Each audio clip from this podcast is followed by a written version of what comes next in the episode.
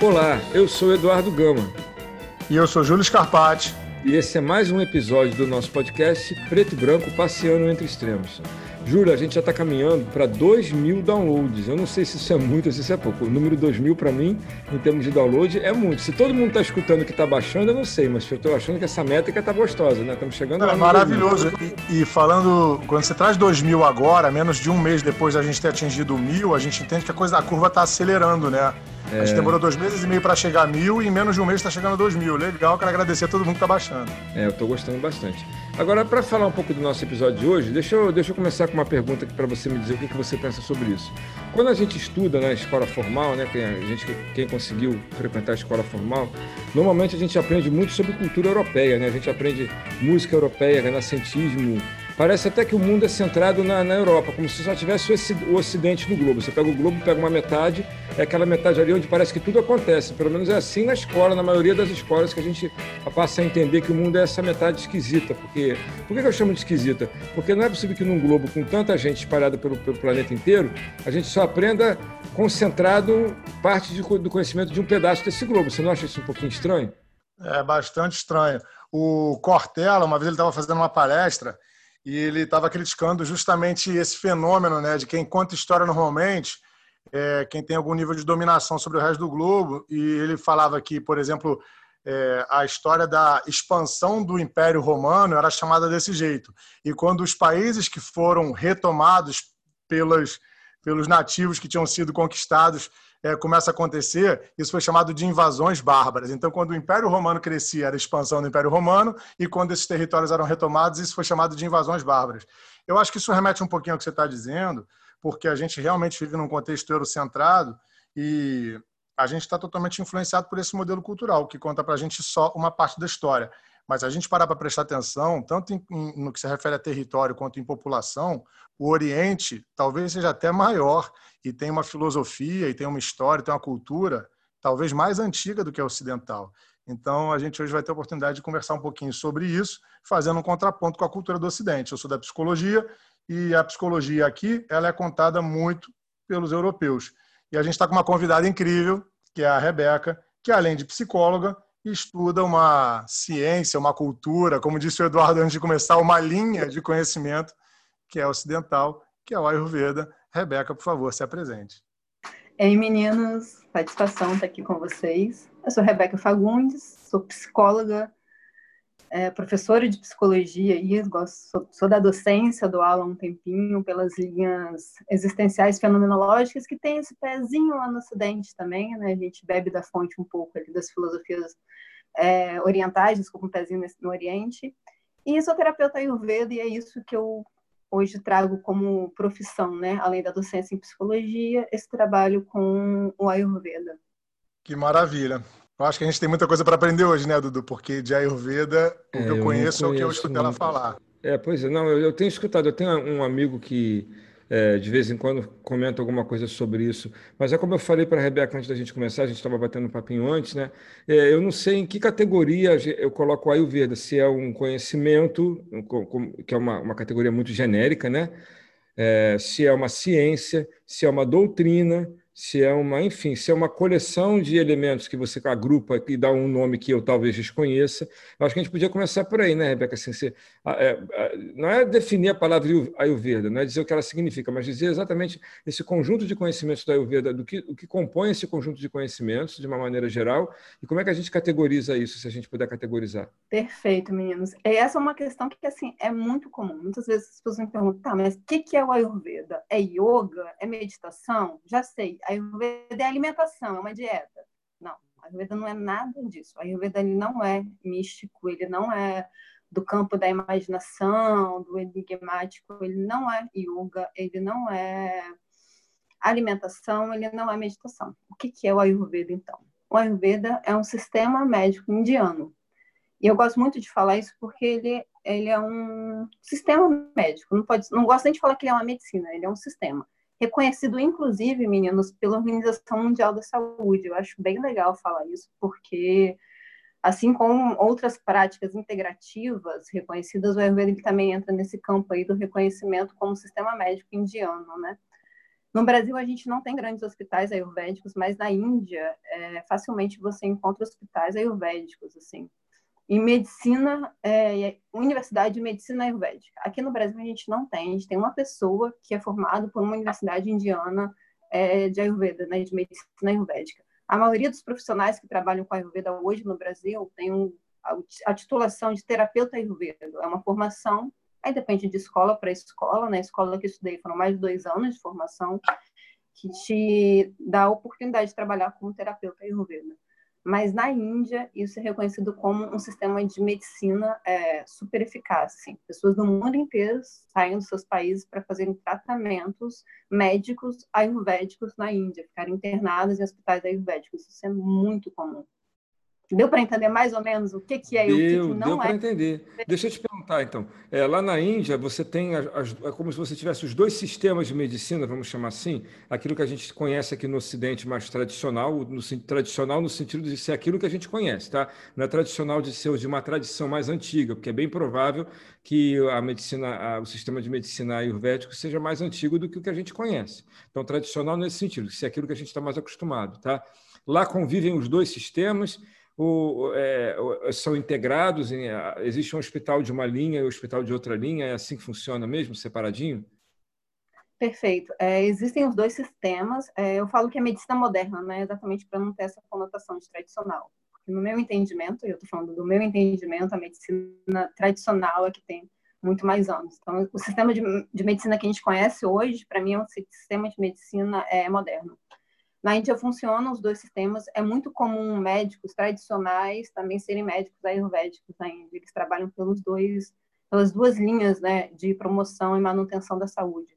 Porque dentro do Ayurveda, e daqui a pouco eu vou explicar exatamente como a gente pensa a saúde, é, a gente trabalha com estágios de doença. Tem dois estágios da doença que a gente já não consegue mais reverter. E é muito comum, se chega a um estágio desse, encaminhar para um sistema é, de medicina moderna mas é bem comum, assim, inclusive no Brasil. Os primeiros é, professores de Ayurveda no Brasil, o meu professor, inclusive, ele é um médico é, da medicina moderna, que da psiquiatria também, inclusive, ele veio da psiquiatria e foi estudar Ayurveda, foi se formar é, como terapeuta Ayurveda e está aí, trabalha com isso há mais de 20 anos, né? Então é bem comum esse conhecimento. E a maioria dos professores de Ayurveda no Brasil os mais antigos, pelo menos, têm essa linha, estuda medicina, é, o que eu chamo de medicina moderna, depois vai estudar o Ayurveda e ver que tem tudo a ver e que a gente consegue caminhar junto, né? Pensando na manutenção e na promoção de saúde. Então, para a gente ainda falar um pouquinho de medicina e essa diferenciação que você fez de medicina moderna com a medicina que a gente tem no Brasil como talvez única e a Ayurveda como medicina tradicional, é, Quanto tempo tem Ayurveda? Porque a medicina moderna, se eu não me engano, vem do Hipócrates, estou falando de 400 anos antes de Cristo. Né? Essa é a nossa referência, Cristo é a nossa referência. 400 anos de Cristo, estamos falando de 2.400 e poucos anos atrás. Quanto tempo tem Ayurveda? Então, eu gosto de falar que o Ayurveda ele data para mais de 7 mil anos. Por que para mais de 7 mil anos? Porque a gente tem isso compilado, registrado, de 5 a 7 mil anos, né? Tem essa variação aí dependendo da, da, da história, da escola que a gente estuda. Então, para mim, tem mais de 7 mil anos compilado, sistematizado. Mas se eu for traduzir, aí já vou dar um, começar a introduzir o que, que seria o Ayurveda na prática. Se eu for traduzir a palavra Ayurveda do sânscrito para o português, seria algo como conhecimento ou a ciência da vida. Vocês que adoram falar de ciência, né? Seria o conhecimento ou a ciência da vida. Então, se é um conhecimento da vida, isso vem antes de ser compilado ou sistematizado, né?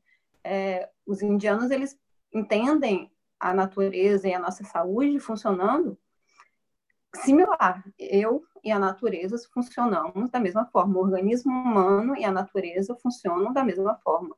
Eu arrisco até falar mais, né? Quem não concorda, por favor, estamos aí para o debate. Nós estamos inseridos na natureza, então logo somos a natureza. Então não tem como nosso organismo funcionar de forma, se não semelhante ou igual, funciona a natureza, o dia, a noite e assim por diante, né? É, eu costumo falar que a gente, com o passar do an dos anos, a vida moderna, a gente foi se distanciando, de, de, nos dissociando do ritmo da natureza. O Ayurveda ele vai te propor exatamente o contrário. Se você funciona igual à natureza, então por que você se distancia disso e fica tentando, deixa eu achar uma boa palavra, imitar a variação da natureza, né? transformar isso. Por exemplo, a gente usa luz branca né? para imitar a luz solar. Né? Isso é uma forma que a gente acaba se distanciando da essência da natureza. Né? Poxa, está de noite, a luz tem que ser mais branda. Nosso organismo tem que entender que está na hora de desacelerar, está na hora de descansar. A gente vai e mete uma luz, estou com uma luz branca aqui, inclusive, mete uma luz branca para tentar é, pegar a mesma claridade que seria a luz do sol. Faz sentido, meninos? Faz sentido. Para mim faz. É, é, inclusive, se a gente pensar do ponto de vista da evolução, é, é bem razoável o que você está falando, porque a gente precisou, quer dizer, quem é que, quem é que chegou até aqui? Quais são as, como é que as espécies chegaram até aqui? Se adaptando à natureza. Então, na verdade, a gente não, não é sendo diferente da natureza, é sabendo lidar com a natureza, conseguindo se adaptar ao que a natureza impunha, né? e aqueles que conseguiram se adaptar da melhor maneira são aqueles que conseguiram sobreviver e chegar até o ponto que a gente está agora. Se qualquer espécie animal, qualquer espécie vegetal, a gente pode pensar na teoria da evolução dessa forma. Então, acredito que o que você está falando está bem casado com, com o que a gente entende como sendo uma ciência mais tradicional, vamos falar assim. Então, não tem, para mim, não tem, é, não tem desacordo, é como eu vejo, né? Para mim é uma coisa que concorda, né? Eu, eu, eu vejo dessa maneira, não vejo desacordo, não. Acho bem interessante. Mas, Dudu, eu quero continuar ainda para entender um pouquinho do que é a Ayurveda, porque a primeira vez que eu tive contato com a Ayurveda foi com uma coisa chamada massagem ayurvédica. E aí, a pessoa que fazia massagem ayurvédica em mim era uma pessoa incrível, mas ela dava um, um ar de misticismo gigante aquilo, porque ela deixava cristais na sala e ela falava muito da coisa da energia. O nome que ela usava não era tipo aura, mas era uma coisa bem metafísica. É, só que a massagem em si, ela era colocando a mão em mim, passando óleo em mim. Então, quando alguém coloca um óleo no meu corpo, meu corpo absorve aquele óleo, aquilo cria na minha cabeça. Eu saí do metafísico e fui para o físico, era apertando pontos específicos que melhora a minha circulação, minha respiração, me relaxa, passando óleo em mim. E existia uma atribuição de parte dela a uma questão energética do campo e dos cristais que estavam rodeando a gente. E eu não estou dizendo que isso está certo ou que está errado. E e aí, quando você me diz que isso vem de mais de 7 mil anos, de uma cultura indiana, que tem um milhão de mitos, um milhão de deuses, é, fazia sentido para mim o que ela me falava lá atrás. Não, isso é indiano e é místico, porque existe um misticismo muito grande em tudo que, tá, tudo que envolve né, a cultura indiana. E você está me dizendo, não, isso aqui é uma uma prática médica, né? uma, uma, uma outra estrutura médica, e está dando um pouco mais de concretude a isso. E como a gente, como você disse, gosta muito da ciência, você consegue fazer esse paralelo, desmistificar para mim, que eu tenho essa ideia meio mística da, da, da do Ayurveda? Perfeito, com certeza. É, vamos lá, o sistema médico. O sistema médico ele parte é, da ciência, né?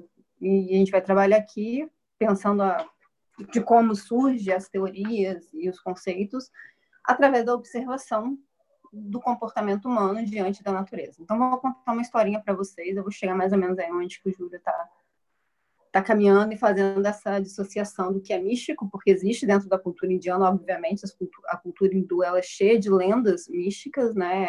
São deuses com cabeça de elefante, é, guerreiros com corpo de macaco e por aí vai. Mas isso são lendas hindus. Mas o Ayurveda ele tem uma, uma linha de raciocínio que eu acho que é muito concreta. E é isso que eu quero contar para vocês.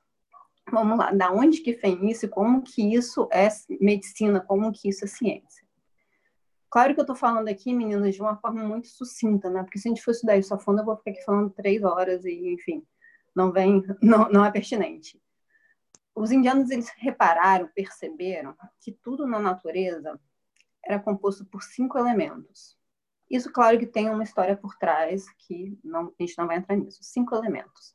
E se a gente também é a natureza, a gente também tem esses cinco elementos na nossa Constituição. E aí, pensando no mais sutil, não no sutil no sentido emocional, não. No menos palpável, né, no mais sutil, para o mais grotesco, ou mais grosseiro, ou mais palpável. Né? Os cinco elementos eles transitam nesse sentido. O mais sutil é o que a gente chama, aí falando do sânscrito, né, de akashi.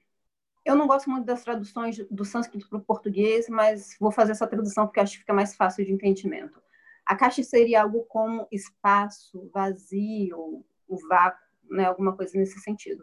E se a gente for pegar qualquer texto antigo, é, a gente vai ter uma menção a exatamente isso, ao, ao, espaço, né? A criação do universo é um espaço onde propaga o som.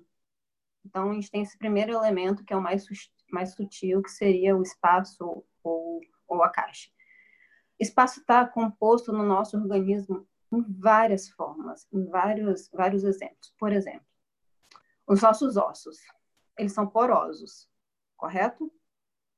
Uhum. Dentro, desse, desses, dentro dos poros, que, a gente tem? Espaço. É, um órgão maior, o nosso estômago, ele tem espaço. O nosso coração, ele precisa de espaço para dilatar e para contrair, para bombear o sangue. Então, a gente tem espaço no nosso organismo. O espaço, ele começa com a propagação do som, né? Gente, é onde que propaga o som. Se a gente não tiver espaço, o som não se propaga. Ele começa a criar movimento. Que aí vem o nosso segundo elemento, que é o elemento ar. No sânscrito, vayu, né? O elemento ar. O elemento ar, ele é um pouco menos sutil do que o espaço, porque a gente não consegue ver, a gente não consegue segurar, mas a gente sente. Se vocês abanarem a mão de vocês, vocês vão sentir o movimento, o vento, o vaiu. O vaiu também está no nosso organismo. Eu, eu, minha mão, né, passa aqui na frente da câmera, eu tenho muito vento, tenho muito movimento no meu corpo. Então, tudo que está ligado a movimento dentro do nosso organismo é esse elemento que está sendo, que rege isso né? O movimento aqui físico mesmo, corrente sanguínea, sinapses neurais, porque é movimento. O Júlio estuda psicologia também, estudei neurociência, a gente sabe que é movimento, né? É, todos esses estímulos neurais estão tá ligados ao movimento. O movimento em excesso, a gente movimentar muito, o vento ele aquece. E vem nosso terceiro elemento, que é o elemento fogo. Não é do sânscrito, do sânscrito terra ou tejas, que é o fogo qual é o atributo do fogo? O fogo, ele é penetrante, né?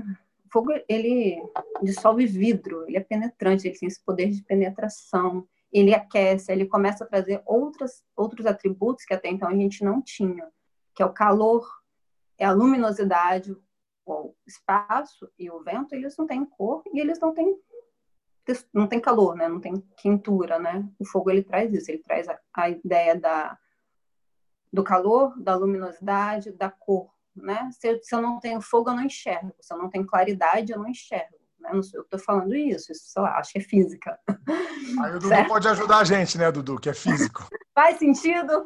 Faz, faz. Por enquanto, tudo bem. Vamos lá. Beleza. Tá. Então, a gente... O calor, que ele vai trazer essa propriedade da penetrância, do aquecimento, da digestão. Então, né, nosso terceiro elemento. Nosso próximo elemento que seria jala, numa tradução muito ruim, seria algo como água, que é o poder de coesão da água e da lubrificação que a água tem. E ele vai trazer um atributo novo que até então a gente não tinha, que é o atributo de peso, né? Algo como se fosse peso, porque o espaço, o ar e o fogo são leves, né? Então, é, Jala traz esse atributo de peso, de lubrificação e de coesão, porque o fogo ele se espalha, por mais que ele tenha ali um formato, ele se espalha. O vento, por mais que você assopre uma bola de assoprar e amarre e deixe ela no cantinho, ele sai aos pouquinhos por ali, ele é muito é, volátil, né? Ele vai se espalhando. Então, esse poder de coesão que traz é Jala. Nosso próximo elemento, o último elemento, não tão, é, tão importante quanto os outros, que é Prithvi, que seria uma tradução também muito ruim, de terra, que aí ele vai trazer a estrutura. Porque até então, nenhum desses elementos, vocês podem discordar, tem estrutura, né? A gente não, não tem estrutura até então, a Terra traz o que a gente precisa, que é estrutura. Então, os indianos perceberam que esses elementos eles estavam em tudo na natureza, em proporções, obviamente, diferenciadas, assim como dentro do nosso organismo. A gente precisa de todos eles. Eu posso citar onde que eles estão em cada parte do nosso organismo e a gente tem tudo isso. Então, assim, o primeiro, a primeira coisa legal que eu acho que tira o Ayurveda desse lado muito místico é falar do que a gente chama, que são, se a gente fosse falar em sânscrito, são os Panchamahagutas, os cinco grandes elementos, né? Então, traz isso na minha percepção, e vocês podem discordar, eu adoro quando discordam de mim, a gente traz isso para um campo um pouco mais da física, da ciência, porque assim, não é imaginário.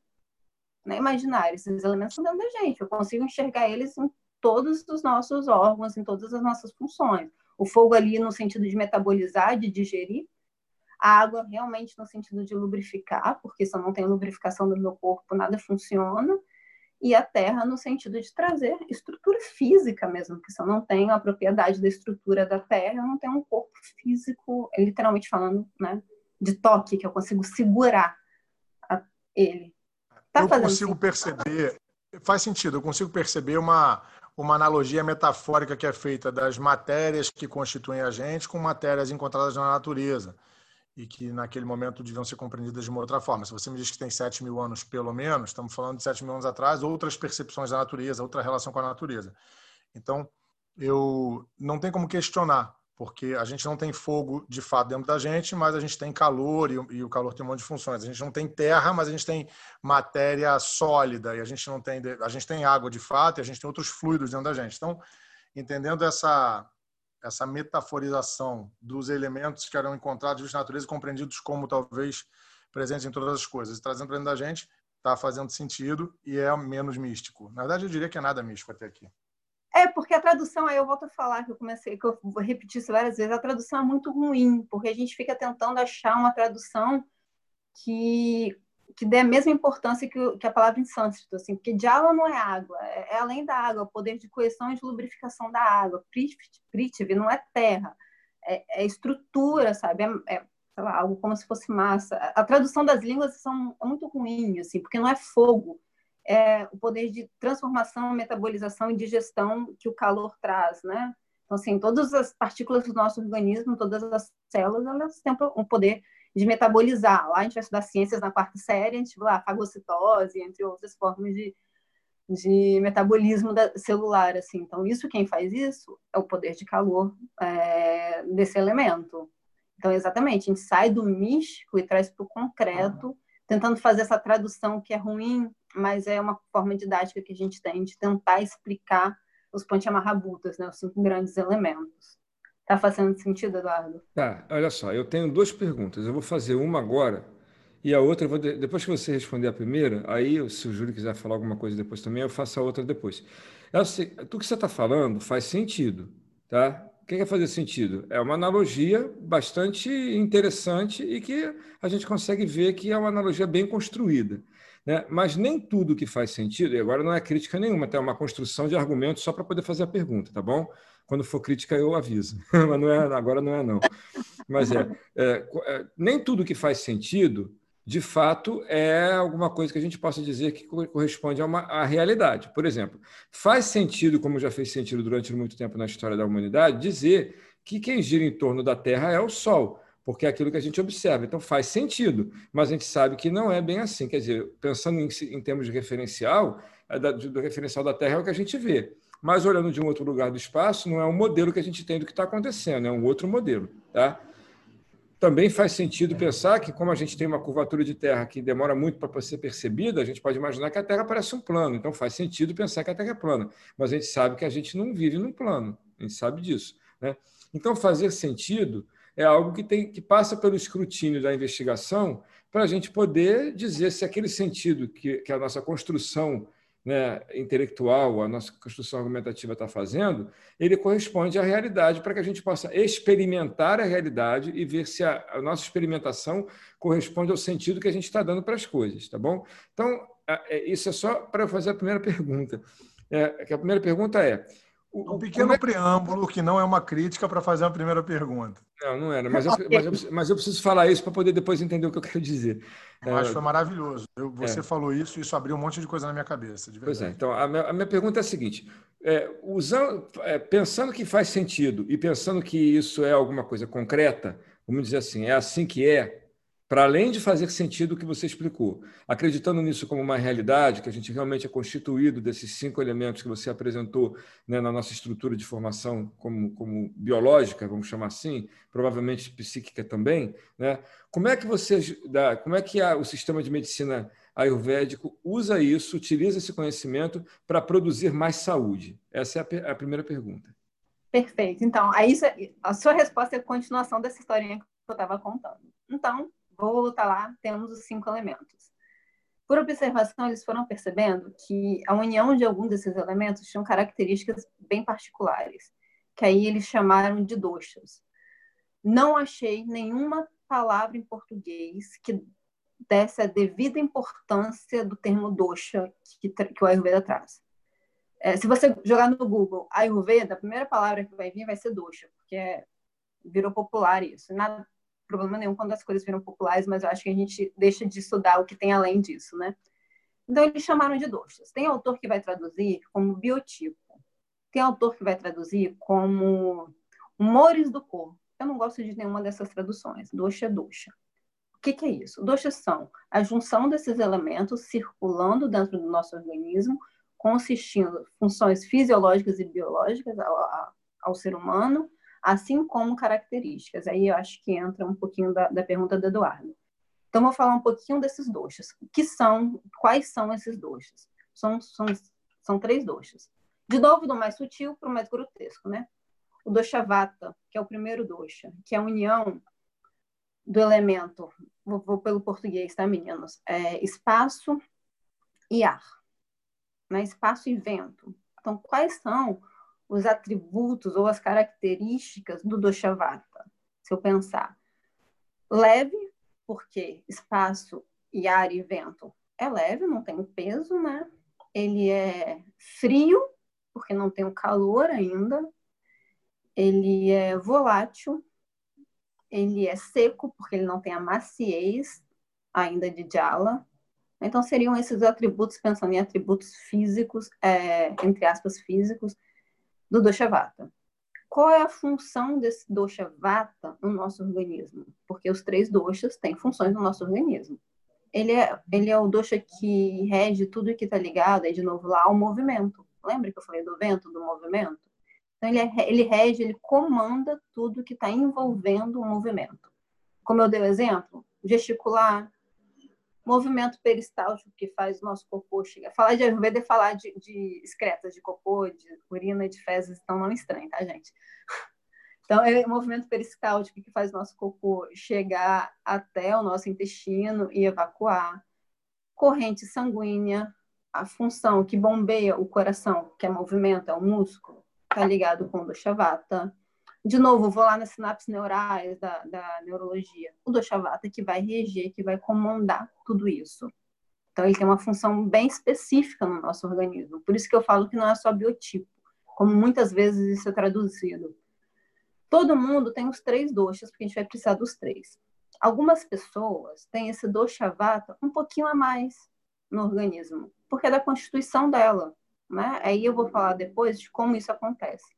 Então, as pessoas que têm um pouquinho mais desse dosha no organismo, elas vão ter uma tendência, e é uma tendência, isso não é regra, tá, gente? É, isso, é, eu gosto de falar isso porque, assim, senão vira caracterizar e colocar todo mundo no mesmo pacote, mas é uma tendência a ter.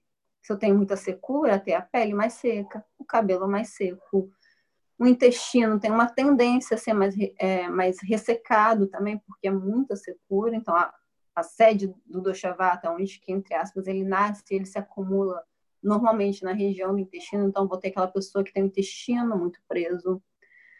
Aí falando em termos é, emocionais, entre aspas, psicológicos, imagina, a pessoa tem muito ar, tem muito espaço, então são pessoas extremamente criativas, são pessoas expansivas, porque tem espaço, né?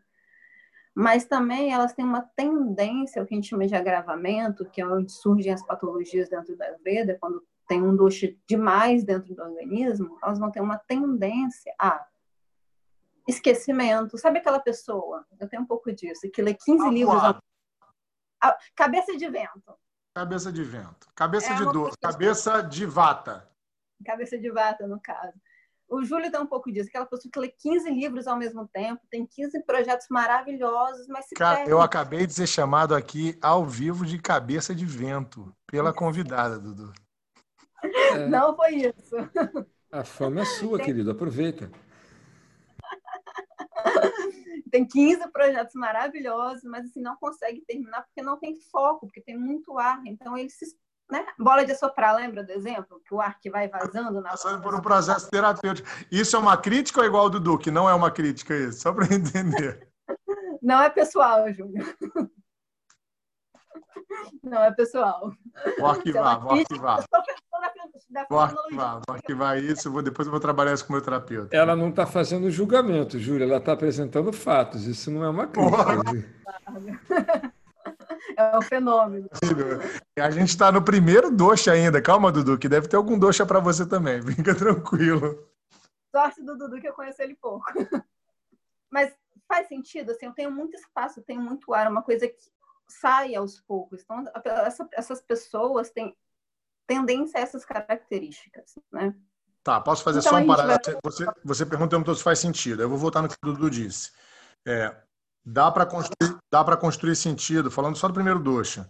Você, antes de começar a falar do dosha, você falou que eram características fisiológicas, biológicas e, e usou uma outra palavra que eu, eu devia ter anotado, é, que era inespecífica. E eu, e eu acho que você estava falando de alguma coisa relativa a comportamento, a psique, a subjetividade. Então, o dosha, pelo que você está me dizendo, ele vai ter componentes que, para mim, são mais facilmente compreensíveis, é, direcionados para uma questão biológica, fisiológica, e também tem uma correlação com questões comportamentais, como essa, essa brincadeira que você fez comigo, vou tratar como uma brincadeira, tá? De que eu sou um cabeça de vento, é, que eu leio muitos livros, tem muitos projetos incríveis, e, mas é real isso aí. É, é uma característica muito fácil de enxergar em mim, e aí é fácil de encaixar em algum lugar. E aí é onde começa assim, faz sentido? Faz. Mas eu começo a ficar com medo da gente estar tá indo para o caminho do horóscopo, tá indo para o caminho. Outro dia a gente conversou com uma pessoa de Enneagrama, que o Enneagrama é uma outra ferramenta também, que eu, eu trato como inventário de personalidade, a pessoa trata como uma coisa também já mais, talvez mais completa, mais complexa, com links relativos, inclusive, a questões espirituais. E quando começa a entrar nesse, nessa seara, eu consigo entender que faz sentido na, no caso concreto, mas é começa a virar teoria do tudo na minha percepção. Eu sei que no, no, no, desenrolar dessa conversa, talvez você me diga, não, não é uma teoria do tudo. Eu vou é, descrever um pouquinho melhor. Perfeito. Não, eu acho que faz muito sentido, a minha crítica é a mesma, por isso que eu falo que é uma tendência, por isso que eu não gosto da tradução como biotipo, porque não é um biotipo. Ele circula no nosso organismo e quando eu tenho um pouco mais disso, eu posso apresentar essas características, né? Então, trazendo para patologias, uma pessoa, por exemplo, aí eu vou ficar no Doshavata, porque foi o que eu expliquei até agora, uma pessoa que tem, né, na nossa leitura, o intestino muito preso, eu vou fazer com certeza uma leitura da vida dela como um todo, porque é uma, é uma medicina holística, eu vou trabalhar corpo, mente e alma, né? As coisas não são dissociadas. É, eu vou entender que esse intestino, sou, intestino preso, desculpa, vem de um agravamento de vata. Se eu for estudar como essa pessoa se alimenta, os hábitos diários dela, que a gente vai conversar disso, eu acredito, mais para frente. Isso vai me dar todas as ferramentas para falar, realmente, você está com agravamento de dosha vata, que é excesso de secura e de frio. E eu vou trabalhar isso com uma ferramenta que é as propriedades opostas a isso, né? E pensando em, aí trazendo para nossa área da, da psicologia, né, para nossa minha profissão, sua futura profissão aí, a mesma coisa. Normalmente as pessoas é, vamos dar um exemplo aí de ansiedade. O que é ansiedade? Vou trazer uma da linha da psicologia que eu trabalho e estudo há mais de 15 anos, que é a Gestalt terapia. O Pius fala que a ansiedade é o vácuo que existe entre o presente e o futuro. Então, você vive nesse limbo excesso de pensamento no futuro, né? Sendo bem, bem direto, excesso de pensamento em futuro. Excesso de pensamento, excesso de movimento neurológico, agravamento de movimento, agravamento de dosha fata. Então, eu vou trazer isso para trabalhar com essa pessoa, entendendo que isso também é uma forma de agravamento, entre aspas, eu não gosto dessa nomenclatura mental de dosha vata. Tá, Rebeca, o que você vai fazer para a pessoa não ter excesso de pensamento e não viver nesse limbo futuro é, presente e futuro. Uma das possibilidades, aí é muito pessoal, de paciente para paciente, é trazer para uma meditação, é trazer, explicar para essa pessoa a vivência do aqui e agora, que eu gosto de fazer muito. É, física, dois corpos não ocupam o mesmo lugar no espaço, correto? Dois pensamentos também não. Se eu tô, se eu tô aqui com vocês tendo esse papo, eu não estou pensando nos meus problemas extra, não estou pensando na canoa que eu acabei de comprar, por exemplo, porque eu estou aqui porque dois pensamentos não ocupam o mesmo lugar no espaço. Isso é uma forma de aterrar essa pessoa. Aí, voltando à história do cabeça de vento. Então, o que, que eu faço com uma pessoa que é cabeça de vento para trazer ela para um reequilíbrio e trazer ela de volta para sua saúde, né? Promover, promover saúde. Se eu tenho cabeça de vento, eu tenho muito espaço aqui, eu tenho muita coisa no mundo aéreo, né? Vou aterrar essa pessoa, são práticas que aterram. Se for uma pessoa que pratique yoga, eu vou sugerir a ela que ela faça asanas, que são posturas de yoga, que prendam ela no chão, que aterre, que façam as coisas devagar. Aí vou mexer com o Júlio de novo, que faz mil coisas ao mesmo tempo, tá aqui, ó, conversa aqui com a gente, olha no WhatsApp, olha no relógio, não sei o quê faça uma coisa de cada vez, que isso vai reduzir a quantidade de doshavata no seu organismo. Então, assim, então eu acho que pensando por essa perspectiva, a gente tira essa ideia de dosha, que é muito comum trabalhada atualmente como biotipo, como característica, como uma caixinha que eu vou lá e entro, eu sou vata, então eu só trabalho dessa forma. Eu não gosto dessa perspectiva porque eu não acho que as coisas funcionam assim. Mas quando eu entendo qual é a minha predominância de doce, eu entendo como o meu organismo funciona. Vou dar um exemplo pessoal, vou sair do Júlio. Eu também tenho muito de, de vata na mente, né? então não posso ficar lendo 15 livros ao mesmo tempo, porque eu nunca vou conseguir sair do lugar. Eu tenho 15, é, 15 projetos diferentes funcionando. Eu vou escolher um, eu vou trabalhar nele, vou me forçar a trabalhar nele, porque eu sei que se eu trabalhar nos 15, já pelo entendimento da Ayurveda que eu tenho, eu não vou conseguir realizar nenhum deles. Então, acho que o legal do Ayurveda é exatamente quando você entende qual é a sua predisposição a agravamento de dosha e você trabalha é, no caminho oposto àquilo. Porque a gente tem uma tendência de gostar daquilo que agrava a gente, porque é similar.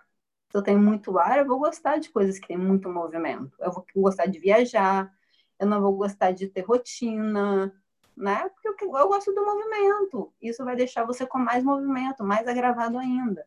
Então, eu vou trabalhar no sentido contrário. Né? A gente está aqui só falando do dosha vata, mas a gente tem ainda dois outros doshas para para discorrer sobre quero ele. que você explique, porque eu quero saber qual é o doxa do Dudu para eu poder implicar com ele. Não, a Vou... pergunta está errada, não é qual é o doxa do Dudu. Todo mundo tem os três. O problema é que você quer saber qual é o meu que está com algum tipo de desequilíbrio, talvez. Eu quero né? qual é a disfunção de doxa do Dudu. Ah. E se o Dudu filmar a mesa dele, você vai ver que eu estou com duas telas aqui, mas ele deve estar com as três ou quatro. Se filmar a mesa dele, tem quatro telas ali na mesa dele que eu Mas eu não estou no, eu estou com quatro, três, três telas, mas eu não estou no multitarefa. Eu estou prestando atenção no que está acontecendo aqui. O problema não é ter três telas ou quatro telas, o problema é o que você está fazendo com elas, né? Maravilhoso, Dudu. Exatamente, né? Qual é o doxa? Qual é a minha predisposição a ter predominância naquele doxa? Exatamente. Eu tento desconstruir com meus pacientes, mas qual é meu doxa? Não, você tem os três, você tem uma predisposição a ter mais de um ou mais de outro. Né? Mas tirou o Ayurveda desse lugar que você chamou de, de horóscopo? Então, é, ah, responde aí, Júlio, para você para poder falar uma não, coisa. Não, vai. Assim, eu não estou dizendo que eu não, eu não. Se pareceu isso, eu me expressei mal. Eu não acredito, a partir do que você disse, que o Ayurveda está no lugar de horóscopo.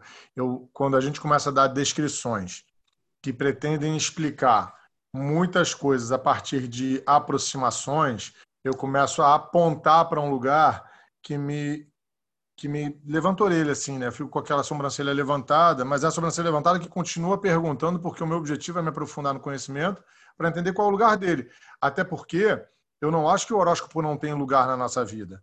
É que, eventualmente, a gente dá um lugar para o horóscopo que não deveria estar dando. Ele tem um lugar. Todos os níveis de conhecimento, na minha cabeça, todo conhecimento humano, se foi criado pelo ser humano e tinha um objetivo claro, ele tem um lugar. O problema é quando esse objetivo é distorcido ou é usado de maneira é, ruim.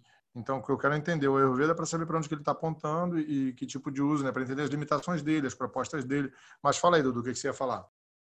Eu acho que você não estava querendo colocar no lugar de, de, horóscopo ou de qualquer outro tipo de conhecimento que seja um conhecimento mais menos científico, vamos falar assim, né? Ou que não tem embasamento científico nenhum. Mas eu, eu queria te perguntar, que acho que era a segunda pergunta, é o seguinte: é, quando a gente vai. Vamos deixa, eu, gente... deixa eu te interromper, Edu. Deixa eu só terminar os três e a gente volta. Eu também acho legal, é, porque eu, acabou tá. que a gente interrompeu e não deixou você falar dos três. Fala dos três, porque você já está. O que você, uma coisa você já respondeu que eu achei que é bacana, é como é que você utiliza esse conhecimento para fazer o tratamento. Na verdade, você está dizendo que você faz o oposto, né? você oferece para a pessoa o que seria. Não é o elemento oposto, mas uma condição oposta àquela condição que está exagerada na pessoa, vamos chamar assim. É isso que eu entendi, é isso mesmo? É perfeito, isso mesmo, atributo oposto. É, mas eu não entendi que você colocou nesse lugar, não, Júlio. Fica tranquilo, eu tenho a mesma crítica, eu acho. Então vamos lá para os três, se deixar aqui, a gente vai entrar num, num debate filosófico conceitual que a gente adora. É, vamos para o segundo dosha, então, que é o dosha pita, o dosha do fogo, né? Basicamente, é tejas, fogo e o poder de coesão de combustão de jala da água. Né? Esse é o nosso segundo, segundo dosha, que tem uma função que eu acho que fica mais clara, né? Quando eu falo de fogo, digestão. Então, é o dosha pita que ele vai digerir tudo no nosso organismo. Alimentos físicos, comida, né, bebidas, e aí alimentos sutis também, emoções, sensações. Eu costumo falar que a gente se alimenta também pelos cinco órgãos dos sentidos, né? Tudo que a gente vê, tudo que a gente ouve, né? A forma que a gente trabalha com o nosso olfato, com o nosso tato, com o nosso paladar. E a gente da psicologia, a gente entende que as sensações e emoções também devem ser digeridas, né? Então, é o dosha pita que vai ocupar essa função no nosso organismo. E quais são as características ou os atributos, né? Eu gosto mais de atributos é, desse dosha pita. Imagina, gente, o fogo. O fogo ele é quente, né? Não tem o que discutir. Deixa a mão lá no fogo para você ver se ele não vai, não vai te queimar. O fogo ele é quente, ele traz claridade, ele tem uma propriedade que é de penetrância. O fogo ele penetra, sabe? Ele tem essa função de penetrar. Assim. Então, as pessoas que têm um pouco mais desse dosha na sua constituição natural são pessoas fisicamente falando é, medianas assim mas que têm uma facilidade a ganhar tônus muscular né? São pessoas que têm uma pele brilhante que têm um olhar a gente fala que eu brinco que é um olhar pita aquele olhar penetrante. Sabe aquela pessoa que conversa com você olhando no olho e realmente parece que um olhar penetrante assim? Não sei se vocês já tiveram essa percepção. Eu brinco que é um olhar pita, porque tem a penetrância do fogo, o fogo tem esse atributo. Em níveis mentais ou psicológicos, são pessoas extremamente inteligentes, né? Porque o fogo ele tem um poder da ação, ele vai fazer a transformação de tudo. Então, são pessoas que têm uma inteligência muito apurada. São pessoas, eu brinco que são líderes natos, sabe? Que chega na hora do problema e resolve tudo com uma praticidade, com uma facilidade, demanda função para todo mundo e resolver o problema ali. Que resolve, ele vai transformar. Mas se essa pessoa tiver um pouco a mais de fogo no seu organismo, que aí gera o desequilíbrio, são pessoas que vão digerir facilmente até demais. Então, assim, pensando em nutrição, queimam até os nutrientes, que digerem muito fácil. É aquela pessoa que, imagina, muito fogo, gente, muito fogo, você pode explodir, né? É, são pessoas que podem ser um pouco grosseiras na sua forma de falar, é, aquela pessoa que muito competitiva, competitiva com o outro, mas consigo mesmo, aquela pessoa que só vai parar alguma coisa quando fizer o que acha que está fazendo de melhor, assim, tem aquela competição interna, principalmente para atividade física, são pessoas que gostam muito de atividade física, assim. Aí vou trazer para o yoga. Se for, se for um praticante de yoga, ele vai querer na primeira aula de yoga fazer o asana, fazer ali a postura mais complicada que um praticante de 10 anos faz. O Júlio está rindo. então, são pessoas extremamente inteligentes, explosivas, que, que, digerem muito fácil. Então, assim, se fiz uma gracinha com pito, né, a pessoa que tem uma tendência a pita não gostou, ela vai falar meia dúzia de verdades para mim e pronto, acabou. Porque ela digeriu aquilo, ela colocou para fora, sabe? muitas vezes as pessoas acham que elas são grosseiras, mas não é, não é necessariamente grosseria. Elas, eu falo que elas são diretas, assertivas. São pessoas que são assertivas. Vão lá, acabou, é isso que aconteceu. Júlio, não gostei disso, acabou. E é isso. E no outro dia vai, vou encontrar o Júlio e tá, vou dar beijinho, maravilha, meu melhor amigo, tá tudo bem, porque eu resolvi aquele assunto, né? Eu digeri aquele assunto. O Júlio, tadinho, o Júlio virou estudo de casa, né, Eduardo? O Júlio tem um pouco também de, de Doshapita na sua, na sua instituição. Quer direito Na de próxima voz? vez a gente vai falar, a gente vai ter que fazer uma entrevista com o Dudu antes de começar esse tipo de, de podcast. Você está incomodado, Júlio? Tá achando tão legal? Não, tô brincando, tô provocando vocês. Ela já tinha me dito que eu era Vita, é Pita Vata. Agora tô entendendo o que é ser Pita Vata, não sei se eu tô gostando, mas bate, olha que coisa, só para fazer um comentário. Bate com tipo 8, né? Não entendi, desculpa. O tipo, tipo 8 do Enneagrama. Não conheço. É, mas tem então, as características parecidas com a que você está falando. E no, Enneagrama eu sou, e no Enneagrama eu sou tipo 8. É só para corroborar o que você está falando. É para ratificar o que você está falando. Aí a minha pergunta é: o que você faz com isso? Não precisa responder agora, não, porque o Ayurveda vai trabalhar isso. Fala isso. Então, vamos para o nosso terceiro dosha, mais grotesco, né? menos sutil, que é o dosha kapha. Não, você imagina. Jala, água e Prithvi, terra. Você misturar de terra. lama, barro, né? Pesado, frio, é, macio, ele tem uma maciez que se aperta, né? Quem já mexeu com argila, cerâmica, tem aquela maciez. Qual é a função de dosha kapha no nosso organismo? Estrutura e Como é o nome do último dosha? Kapha. Capa. pH. Dosha kapha. Estrutura e lubrificação. Então, assim, os três são super importantes. Todo mundo tem os três, todo mundo precisa dos três. Quais são os atributos de dosha kapha? Já falei. Frieza, ele é frio, né, de temperatura. Ele tem estrutura, ele tem maciez, né? É, as pessoas desse dosha que tem, né, que tem esse atributo, tem esse dosha um pouco mais na sua constituição, eu não posso dar o exemplo do Júlio, vou dar o meu exemplo, é, tem algumas também características é, de tendência física. É uma tendência, é, né, de novo, não é uma regra. Tem uma tendência física, tem uma estrutura física um pouco maior. É, eu não tenho estrutura física de cafa, eu tenho uma estrutura física de vata, fina, leve, né, é, irregular. Mas as pessoas de dosha kapha têm uma estrutura física maior. Sabe aquela pessoa que tem ossos largos? Né? Que você coloca, meu pulso é muito fininho, meninas, mas coloca o pulso assim, é um pulso que é largo, tem os dedos largos, é, tem um pescoço largo assim, tem uma estrutura de joelho, tem uma estrutura óssea larga. Aí, injust, injustamente, tem muitos autores que traduzem isso que são pessoas gordinhas. Isso não é verdade elas têm uma tendência a ganhar peso porque tem uma digestão muito lenta. Se eu tenho muita água, muita terra, isso diminui o meu fogo digestivo. Então, eu vou digerir tudo muito devagar e eu acabo ganhando peso. Mas eu gosto de dar um exemplo é, que todo mundo vai conhecer, que é a Bela Gil. A Bela Gil ela tem uma estrutura... A Bela Gil não é pequenininha, ela é grande, só que ela é magra. Né? Ela provavelmente tem alguma coisa de cafa-ducha ali na sua constituição física mentalmente ou psicologicamente falando, as pessoas que têm uma tendência a ter um pouco mais desse doxa são pessoas, aí eu me enquadro muito nisso, não posso mais usar o Júlio como exemplo, é, são pessoas extremamente calmas, carinhosas, cautelosas, que fazem as coisas com cuidado, gostam de agradar. Se vocês chegarem na minha casa, eu sempre vou ter um chazinho, uma coisinha para oferecer, porque essa coisa, sabe, do aconchego da água e da terra junto, o Cafaducha tem um pouco disso, assim. São pessoas que gostam de agradar, que aconchegam, extremamente organizadas, metódicas, normalmente são pessoas que têm uma tendência ética muito grande, uma tendência de justiça social muito grande. Essa coisa da amorosidade é muito de Cafaducha, assim, né? É, meus amigos falam, você adora abraçar, né? Eu adoro abraçar. Essa coisa do carinho. Mas se eu tiver um pouco mais, se eu consumir coisas, ou tiver hábitos que agravem isso, que tem me deem mais esse dosha kapha, eu caio em desequilíbrio. Quais são os desequilíbrios mentais de kapha dosha? Letargia, tendência à depressão, porque é muito pesado, muito frio, não consegue se movimentar. Extremamente apegado, que tem, que lembra, sabe aquele amigo que lembra das coisas que aconteceram há cinco anos atrás e fica remoendo isso? Isso é muito comum, e acaba ficando intoxicado porque não digere aquilo, então essa coisa da, da digestão emocional muito lenta, assim, dificuldade às vezes de, de se colocar, de falar, de falar dos sentimentos, ou se colocar no lugar. Isso é ele em desequilíbrio, quando ele está em excesso, né? Hoje em dia eu já, já entendi isso, já trabalho isso de outras formas.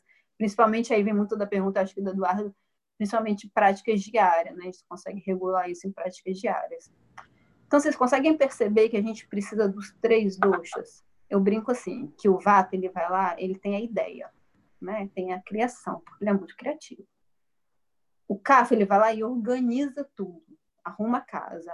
Só que a gente precisa do fogo e da ação de Pita Dosha para fazerem as coisas acontecerem. Então, todo mundo, na verdade, tem os três doshas no organismo. A gente precisa dos três. O que acontece é que a gente tem uma tendência a ter dois mais predominantes, são dois que se ressaltam na nossa Constituição.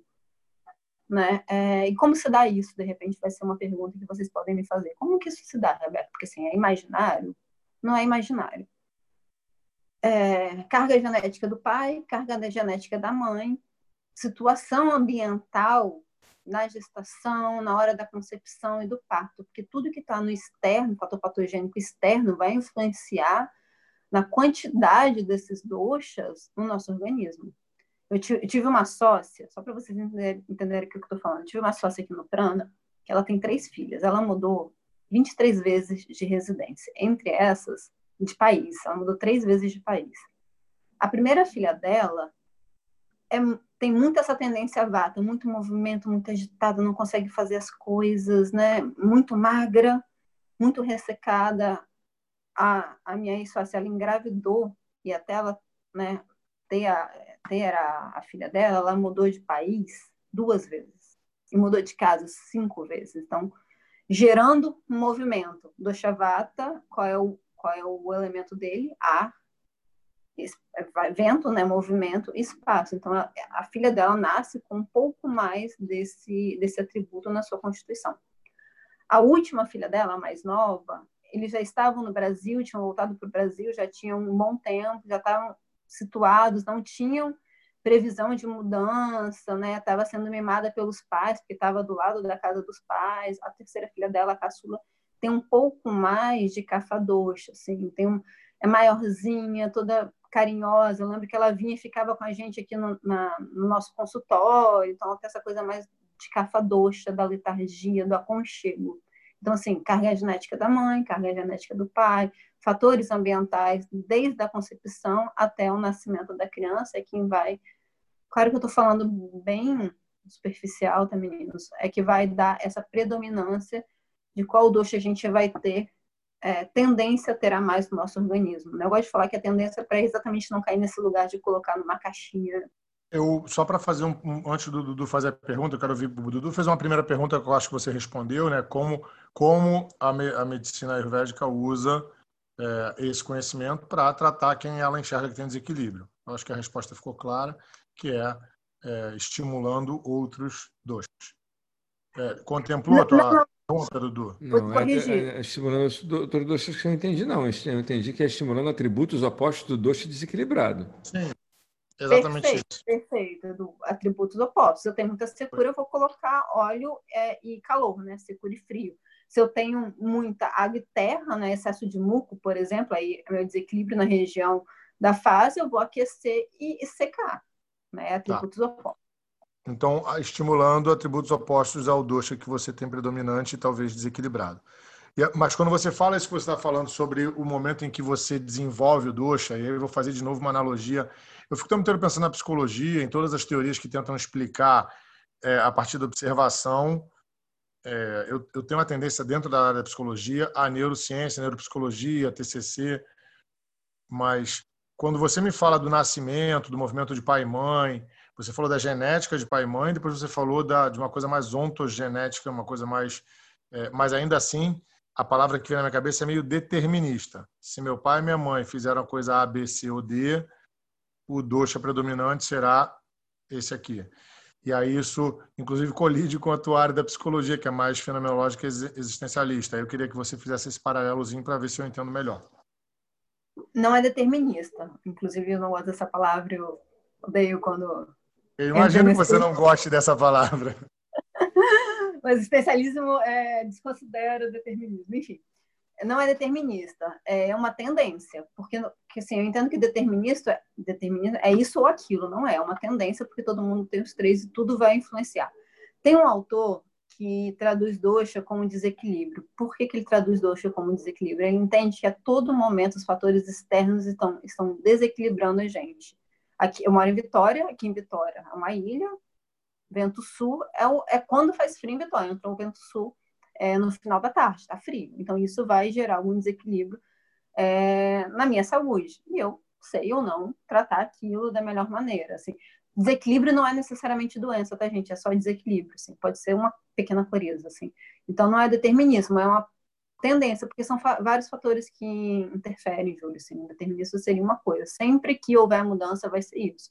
Mas às vezes houve mudança de estado, como eu dei um exemplo, né? Mudança física, mas estava cheio de carinho, estava cheio de afeto, estava num, numa época estável, então isso também vai influenciar.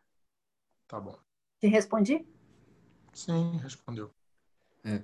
Deixa eu te perguntar uma outra coisa, que não era o que eu ia perguntar, não, mas me deu vontade de perguntar. A gente consegue associar é, as, as doenças que a gente conhece da medicina moderna, vamos chamar assim, que é o nome que você está usando, né? Que eu, eu, gosto desse nome também. Mas a gente consegue associar essa, essas doenças a cada uma delas a um desequilíbrio desses doxas aí, ou seja, a gente consegue fazer uma associação direta? Consegue, consegue. É, não gosto muito de fazer, mas a gente consegue fazer. Vou te falar porque que não gosto muito, porque a gente entende o ser humano de uma forma holística, então a gente não vai tratar a doença, a gente vai tratar o ser humano. Mas dá para fazer perfeitamente. Por exemplo, as clássicas, constipação intestinal. Não é um estado normal do ser humano. A gente tem que fazer cocô todo, todo, pelo menos uma vez no dia, todos os dias. A gente tem que limpar o nosso organismo. Normalmente, a constipação intestinal, o que, que é? O ressecamento da região do intestino, que as fezes ficam ressecadas e não consegue descer e lubrificar até você evacuar. Isso é um excesso de vata dosha no nosso organismo, por exemplo. É azias, queimações, ou temperamento muito explosivo, ou queima de nutrientes. Às vezes a pessoa se alimenta super bem, mas tem uma deficiência em ferro. Provavelmente ela está com pita doxa elevado, que está causando muito fogo na região é, intestinal, estomacal dela. Dá para fazer essa associação. Estou falando de doenças mais fisiológicas, né? A gente pode fazer associações a, a mentais também, psicológicas, entre aspas. Cafadoxa, excesso de cafadoxa é muito característico o acúmulo de muco. Por quê? Muco tem a mesma, o mesmo atributo que cafadoxa, frio, pesado, literalmente melequento, né? Aquela consistência melequenta. Normalmente, quando a pessoa tem um excesso de muco, aí seguido de inflamações, normalmente, por exemplo, sinusite. O que é sinusite?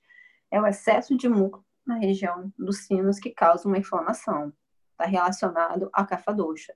E como que eu vou tratar cada um deles? Exatamente o que você já percebeu aí, do, colocando o atributo oposto de alimentação. Isso estou falando no nível leve da doença, né? De alimentação e de rotina diária também, porque a gente não trabalha só, eu não trabalho só pelo viés da alimentação, eu trabalho pelas práticas diárias também. Por exemplo, é, agravamento de vata doxa na região do intestino, dando ressecamento, levando a um quadro de congestão, né, é, constipação intestinal. Tá muito seco, vou tirar dessa pessoa, se ela consome, estou aqui entendendo que ela consome excesso de salada crua, vou retirar isso, vou falar para ela que o melhor alimento para ela é um alimento que é untado, oleoso, cozido, quentinho, com aquela consistência de oleosidade.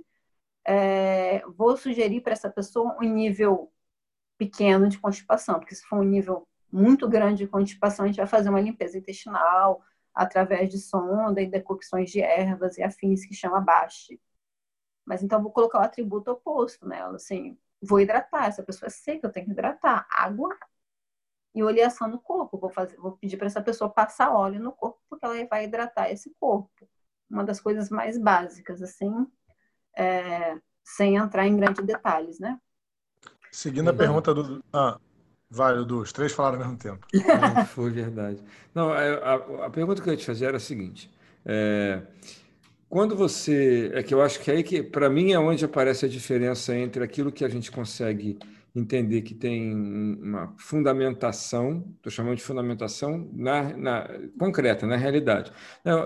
e aquilo que, que é só uma coincidência. Né? Por exemplo, eu posso pegar, pegar o horóscopo, que foi o exemplo que o Júlio deu, né? e assim, o horóscopo, a gente não está trazendo o horóscopo como nada maldito aqui, não é isso. É só um exemplo mesmo, que foi aquilo que ele, que ele falou. Quando eu pego o horóscopo e, e leio o horóscopo para alguém, pode ser que naquele dia, para aquela pessoa, aquilo fez o maior sentido do mundo e tudo que o horóscopo previu, ou tudo que o horóscopo apontou, a pessoa percebeu o que aconteceu. Né? Isso não quer dizer que vai acontecer com todo mundo para quem a previsão foi dita, seja lá qual o signo que a pessoa tem. Tá? Como é que a gente sabe que alguma coisa está para além da coincidência? É quando a gente investiga. Né?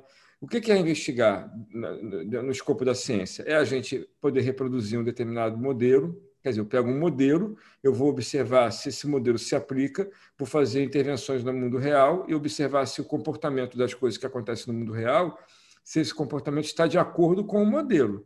Né? O que, que significa isso? Quando eu vou no médico, e aí eu não estou fazendo nenhuma defesa da medicina moderna, só estou dizendo como ela funciona. Quando eu vou no médico, por exemplo, que eu estou com um problema no meu pulmão, vamos supor, né? eu estou lá com dificuldade respiratória, vamos supor que seja uma coisa muito grave, porque a pessoa é um fumante ou porque ela está com algum tipo de, de patologia que é um agravamento da condição respiratória mesmo, né? já crônica, já tem muito tempo que ela está desenvolvendo aquilo. Ela vai no médico, um pneumologista ou no médico especialista, ele vai pegar e vai mandar fazer um exame de imagem. A gente tem exames de imagens incríveis hoje que vão cortar o seu pulmão através da imagem camadinhas e vai conseguir dizer se tem um carocinho do tamanho da cabeça de um alfinete em qualquer lugar do seu corpo a gente consegue. E aí, como a gente sabe como é um pulmão, a gente tem um modelo de pulmão que, que corresponde ao que a gente chama de realidade, eu sei exatamente o que eu vou fazer, porque eu já conheço exatamente aquilo que apareceu, qual é a intervenção que eu vou fazer.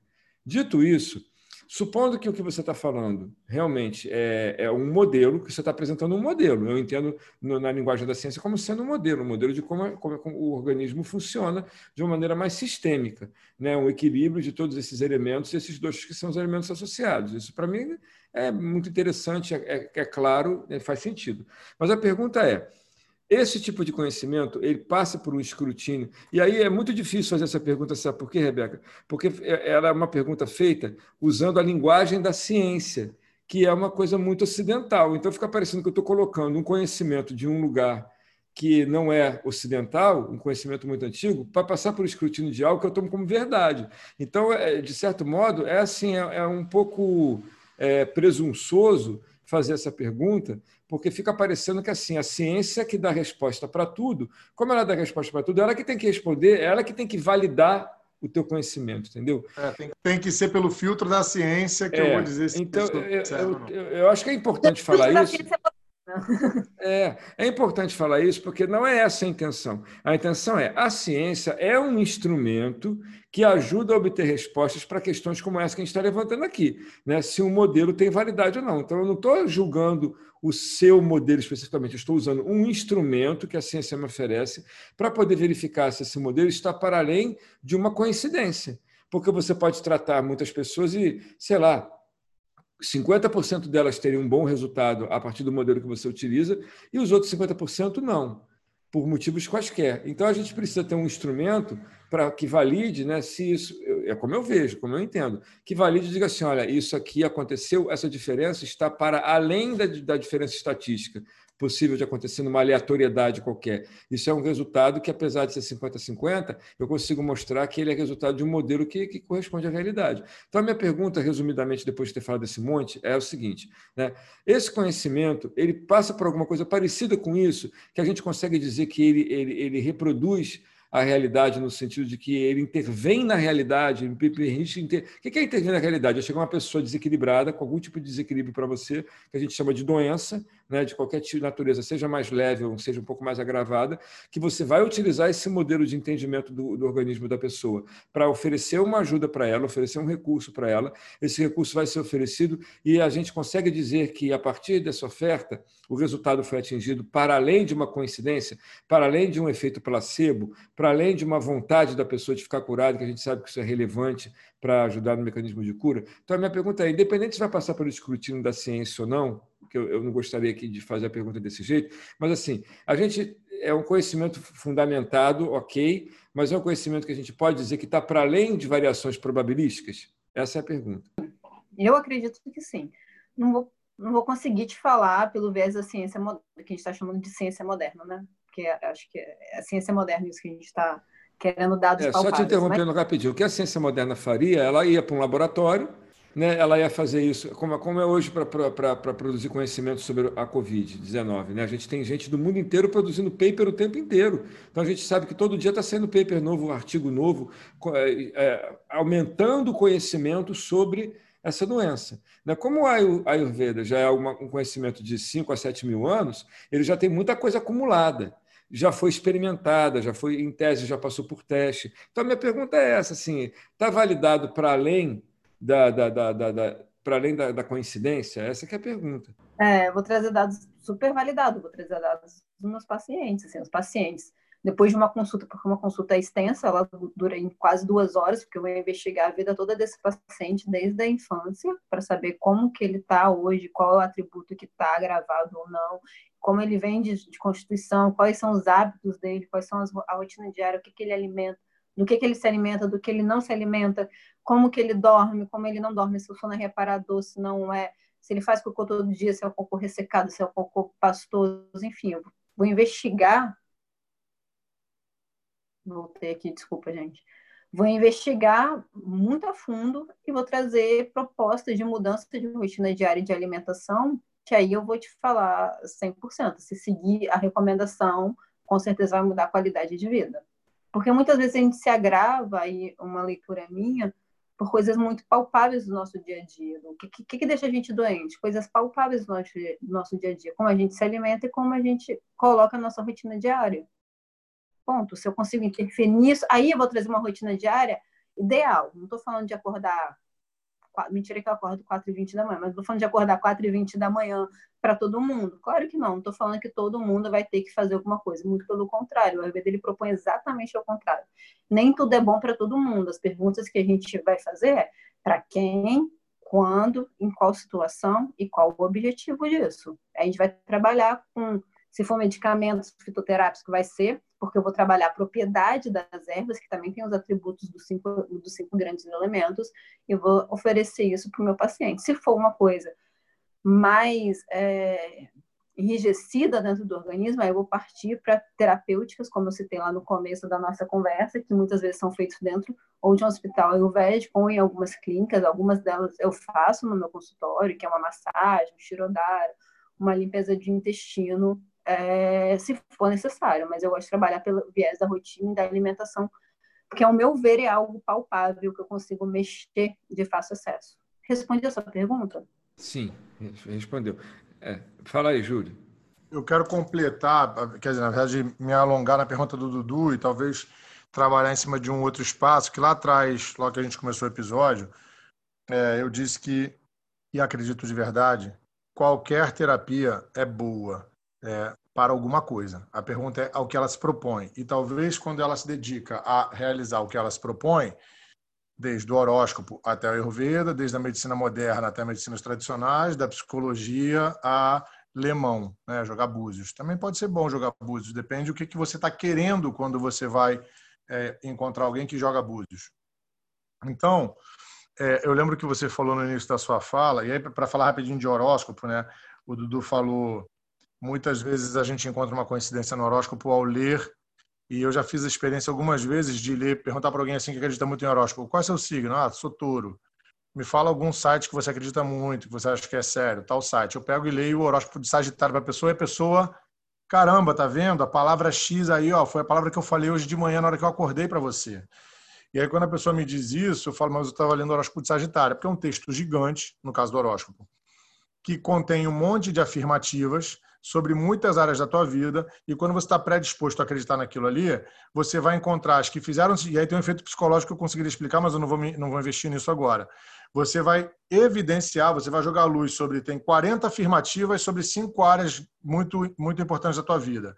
Duas, três bateram, você vai ignorar as outras 37 ou 38, vai pegar aquelas duas, três e vai, vai validar aquele texto do horóscopo ali e dizer: tá vendo? Funciona já li Sagitário para taurinos, já li Escorpião para capricornianos e validaram. Então, é, eu acho que isso tem a ver com o que o Dudu estava falando, de, de uma coisa que tem a ver mais com coincidência, e eu acho que vai para além da coincidência, é mais uma estratégia de, de, de colocação. Mas é, o horóscopo tem um outro objetivo. No caso da Ayurveda, quando você trata como uma, uma prática de, de é, um sistema médico indiano, lá atrás você disse o seguinte: quando a doença já está instalada, talvez a pessoa tenha que ir para a medicina é, moderna.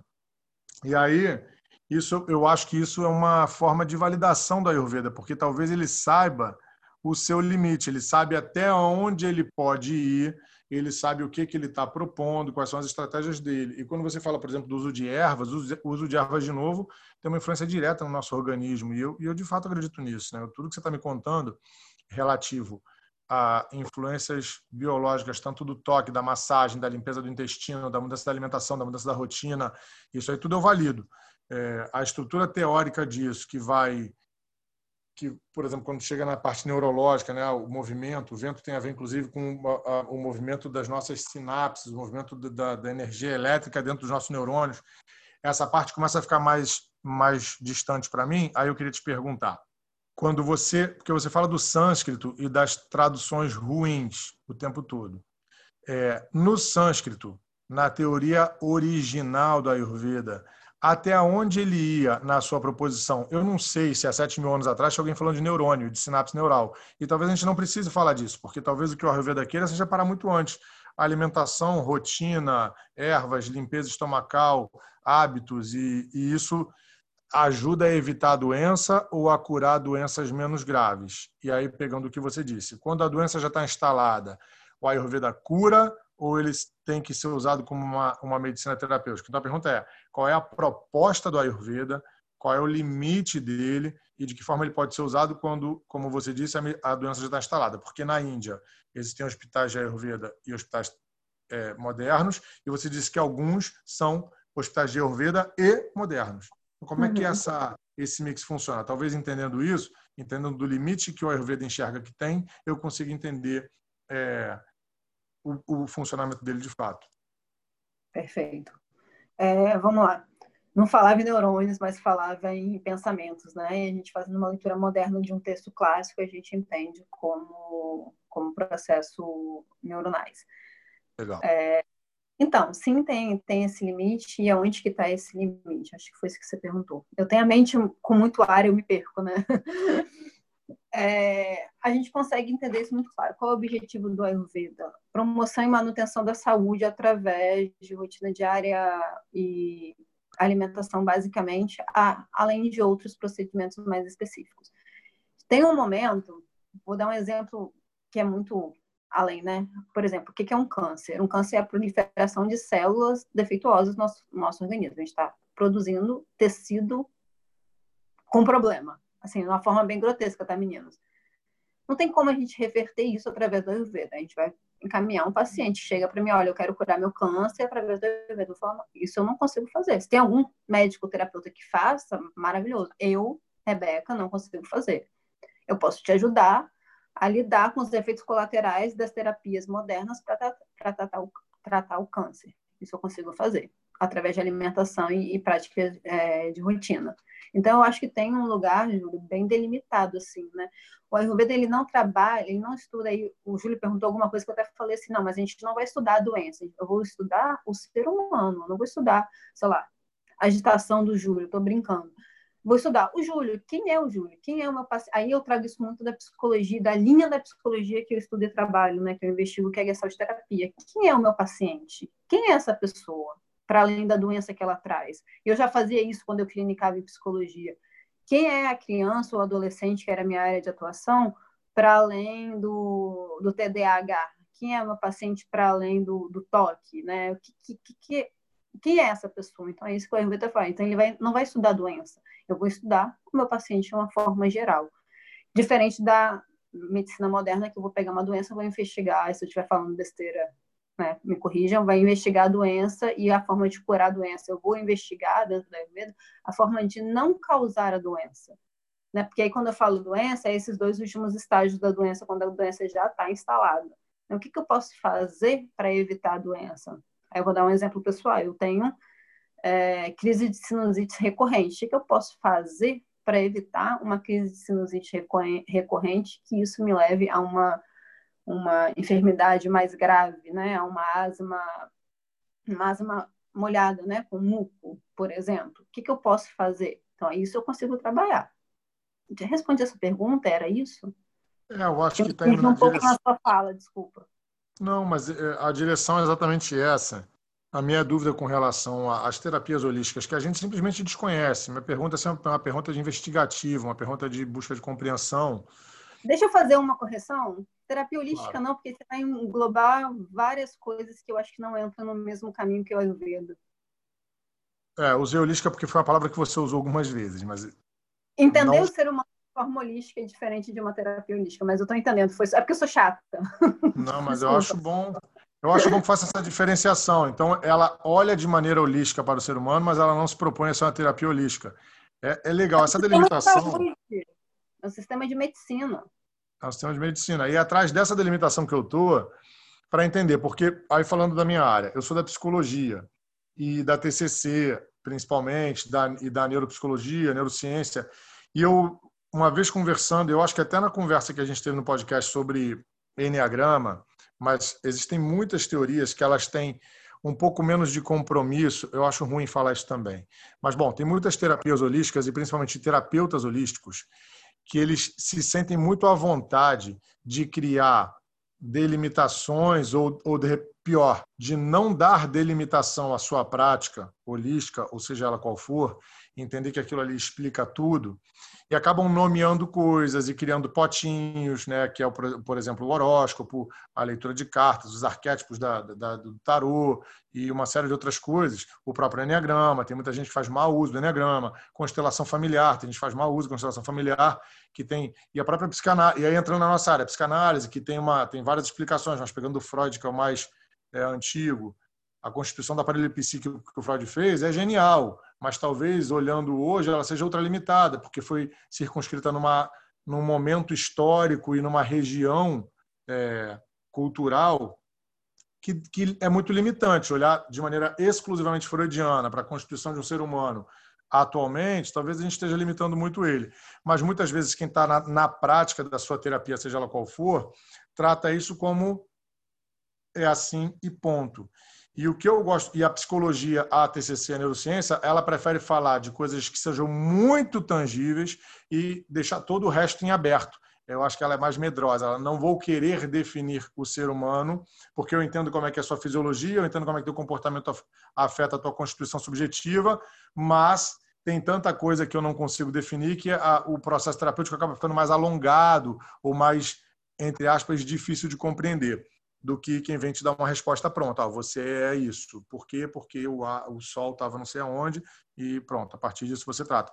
E quando você fala do Ayurveda e coloca o limite dele, eu, Júlio, é, da minha perspectiva da ciência, consigo compreender ele melhor, entender quem ele é, qual o limite dele, o que, que ele se propõe, o que, que ele busca. E voltando na pergunta do Eduardo, é o que, que ele faz com o conhecimento que ele diz que é, né? como é que eu trato alguém a partir do que eu digo que essa pessoa é e isso me dá, para mim, valida a coisa. Né? Então, é, é, mais um comentário nesse sentido. Então, a tua resposta me contempla sim, porque quando você define o limite do, do que o Ayurveda se propõe a fazer e, a partir disso, ele passa para a medicina moderna, que hoje tem uma forma talvez mais encurtada de olhar para, para a doença e não para o ser humano como um todo, mas tem uma hora que precisa olhar para a doença, né?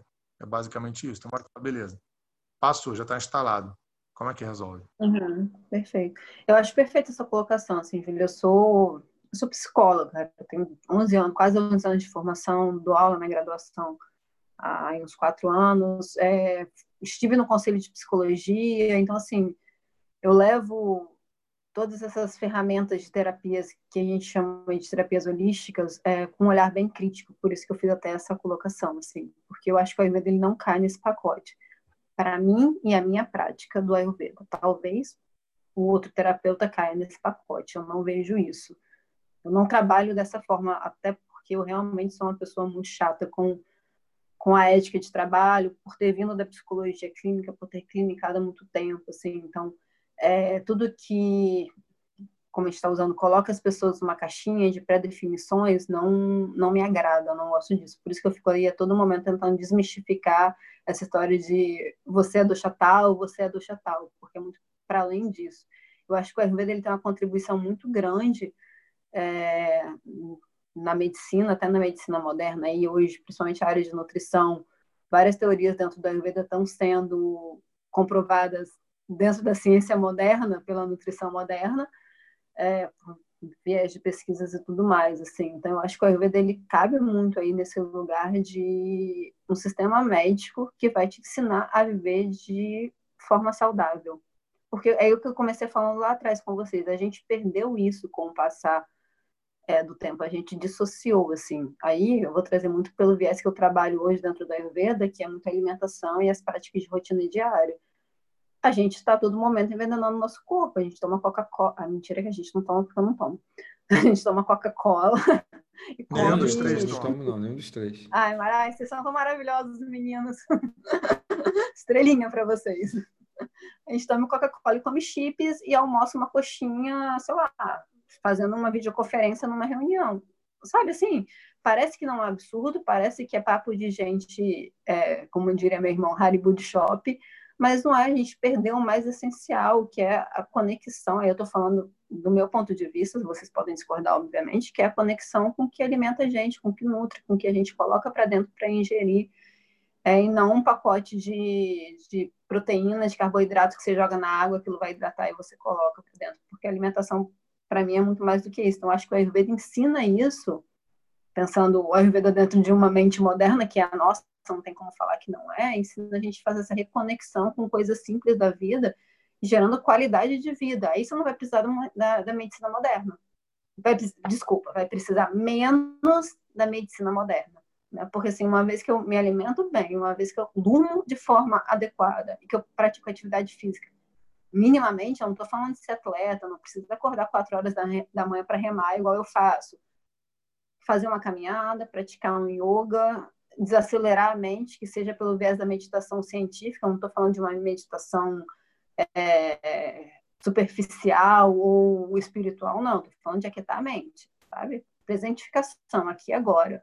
Você vai ter uma qualidade de vida boa, se você come bem, se você dorme de forma adequada, se você movimenta o seu corpo, se você come os alimentos da época da estação, porque a natureza é muito sábia, ela fornece para gente o alimento que a gente tem que comer naquela época. Então, no verão, não tem abacate. O preço do abacate do verão é absurdo, porque não é época de abacate.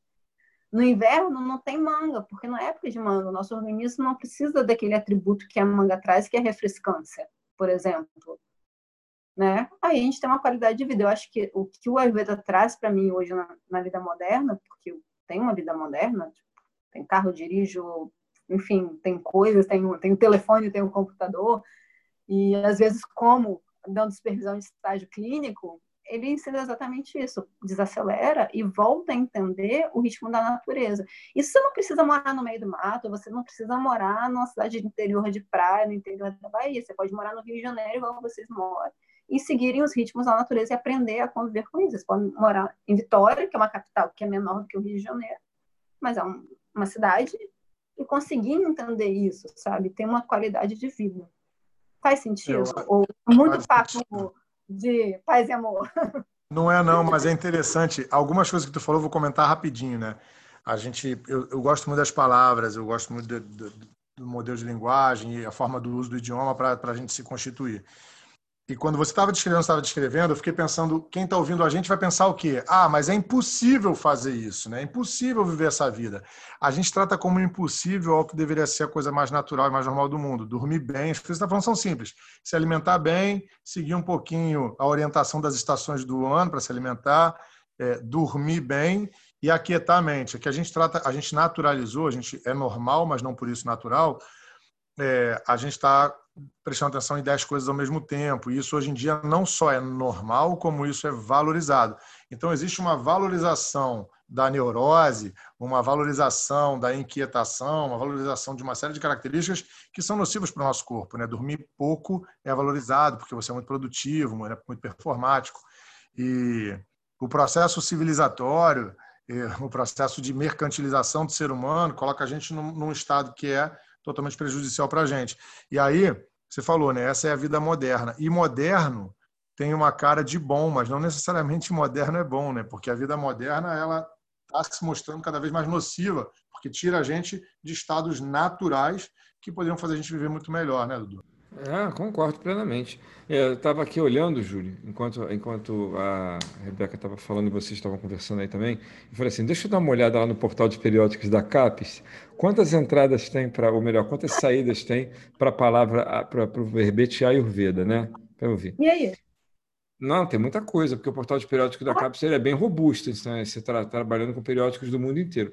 Então, assim, quando você clica lá, de artigos, porque tem outros outros formatos de publicação, mas artigos especificamente, a gente tem 13.423. E o primeiro que aparece aqui é um que está na revista Nature, que é uma revista que todo mundo conhece, que é uma revista né, conceituada, é uma, enfim, é uma revista referência em termos de publicação de natureza científica, principalmente na área de medicina também. Tá? Acho, até que tem a Nature de medicina, né? não sei, eu acho que tem eu vi alguma coisa nessa época de pandemia, mas eu posso estar fazendo confusão.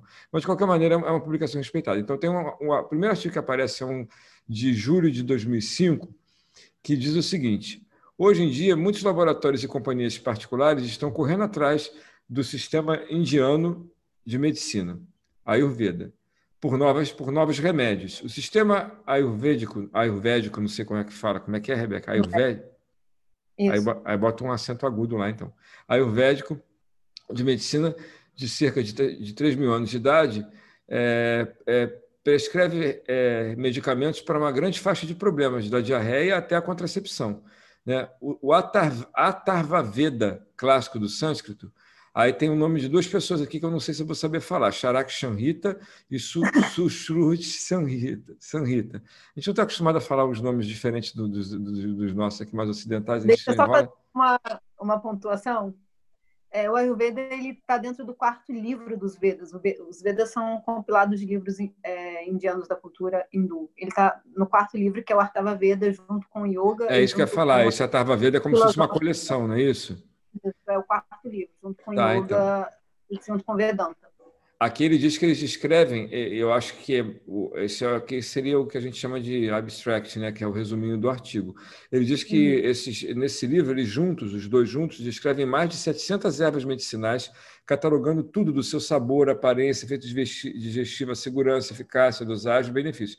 Então, isso que é muito antigo, é, é, parecido com o que a gente faz de catalogação de método científico. Você pega um, determinado, é, uma determinada erva e vai dizer para que ela serve. Não estou discutindo o método, tá? porque não dá para discutir o método aqui, a gente não vai discutir o método. Mas a questão é que você não diz que a, que a erva funciona e ponto final. Você diz né, é, qual é o efeito que ela produz, qual é a segurança, qual é a eficácia, qual é a dosagem, quais são os benefícios. Então, assim, eu não estou dizendo que isto é ciência, mas isto é muito mais é, que, alguma, que alguns conhecimentos que são, ficam muito na superfície né, nesse sentido. Eu acho bacana isso estar tá no Cielo, você procurar encontrar, porque se bem que existem revistas que são de terapia alternativa e até de Ayurveda mesmo. Aí você fala, pô, legal, achei no Cielo tem uma referência, um monte de referência de, de artigos, mas são é como se fosse uma autorreferência, né? Você encontra uma referência dentro de uma revista de Ayurveda, hum. natural mas encontrar dentro da Nature, e eu com certeza que vasculhando, eu não vou fazer isso agora porque a gente está conversando, mas vasculhando, a gente vai encontrar muito mais referências de pesquisas que são ligadas a isso. É nesse sentido né, é, que eu estava te perguntando, se a gente tinha alguma coisa que investigava nesse, usando essa metodologia mais, vamos chamar de moderna. Né? Usando uhum. metodologia. Mas você já falou da tua experiência, que eu acredito que. Você não falou o número, não. Eu que dei um exemplo de 50-50, mas eu acredito que na tua experiência é muito mais do que isso, né? Bem mais, bem mais do que isso, assim.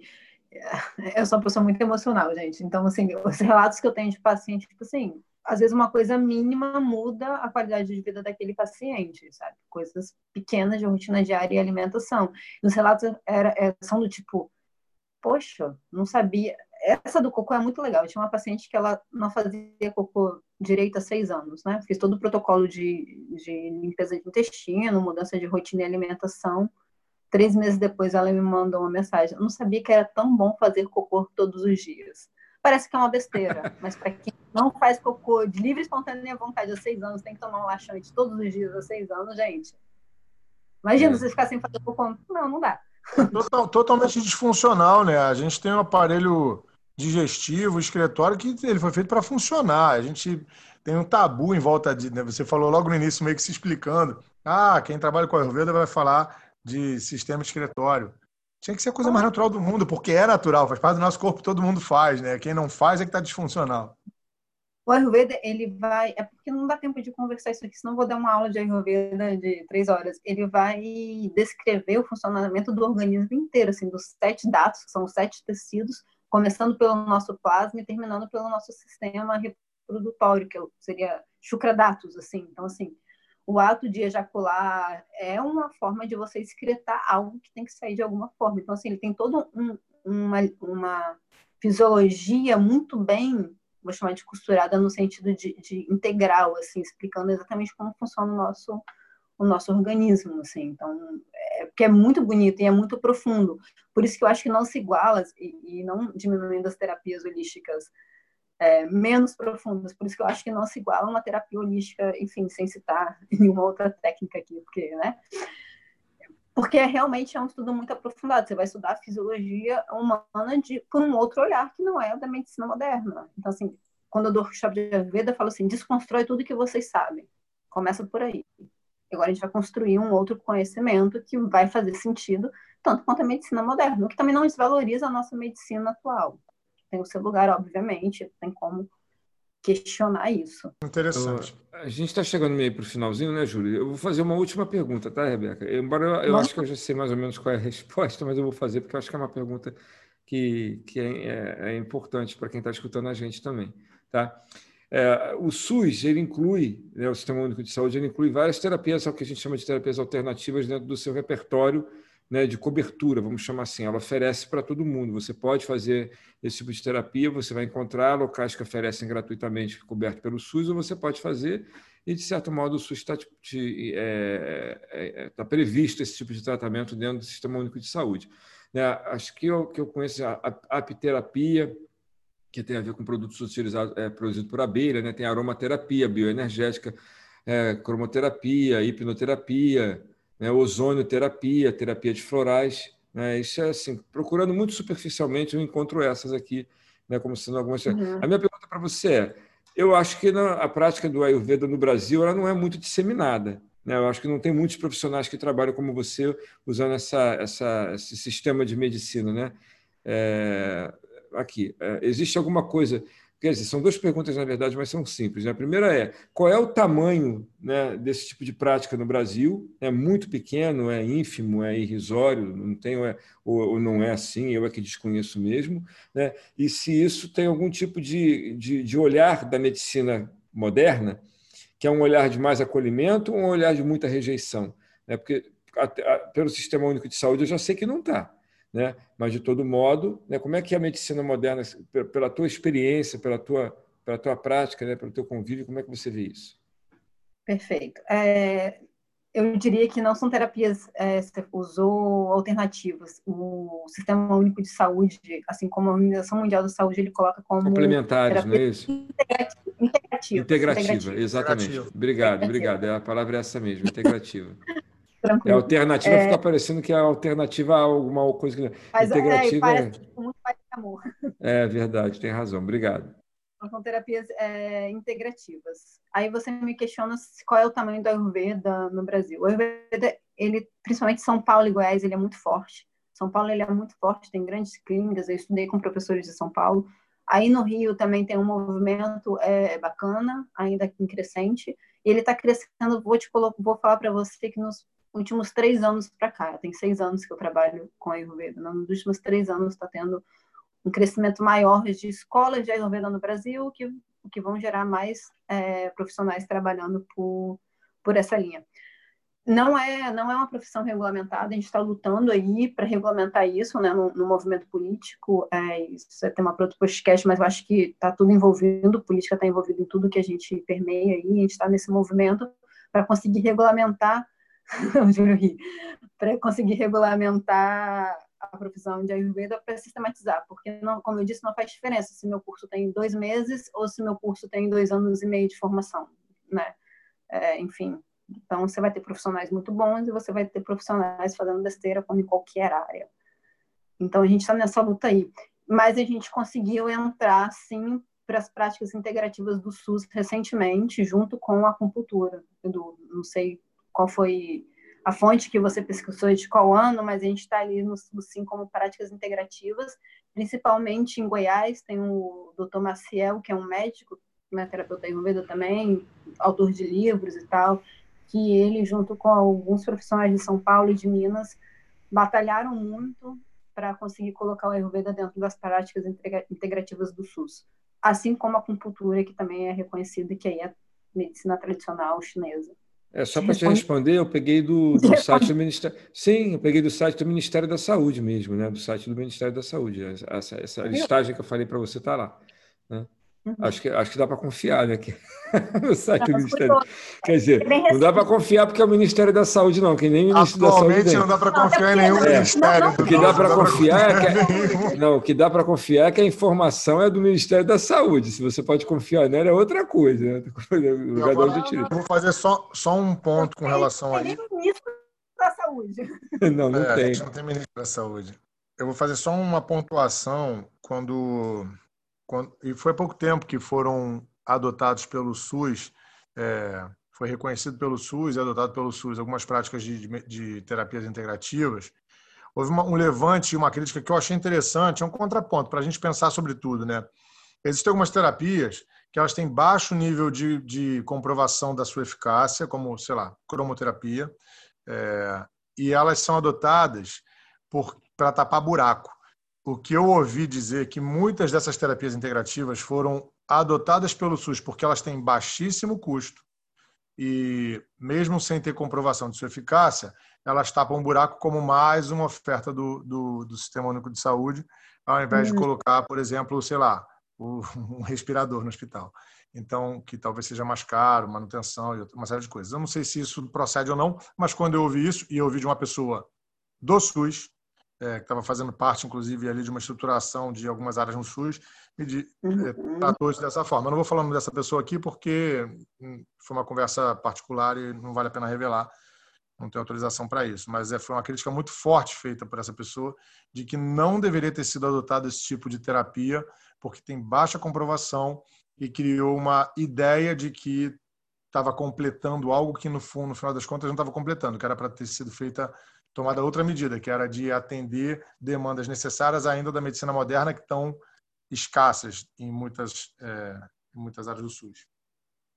Só uma provocação. Aí você falando, Julia, eu acabei de fazer essa associação, assim, enfim, né? nem, nem digeri muito isso. É, eu acho que o ele entra muito pelo.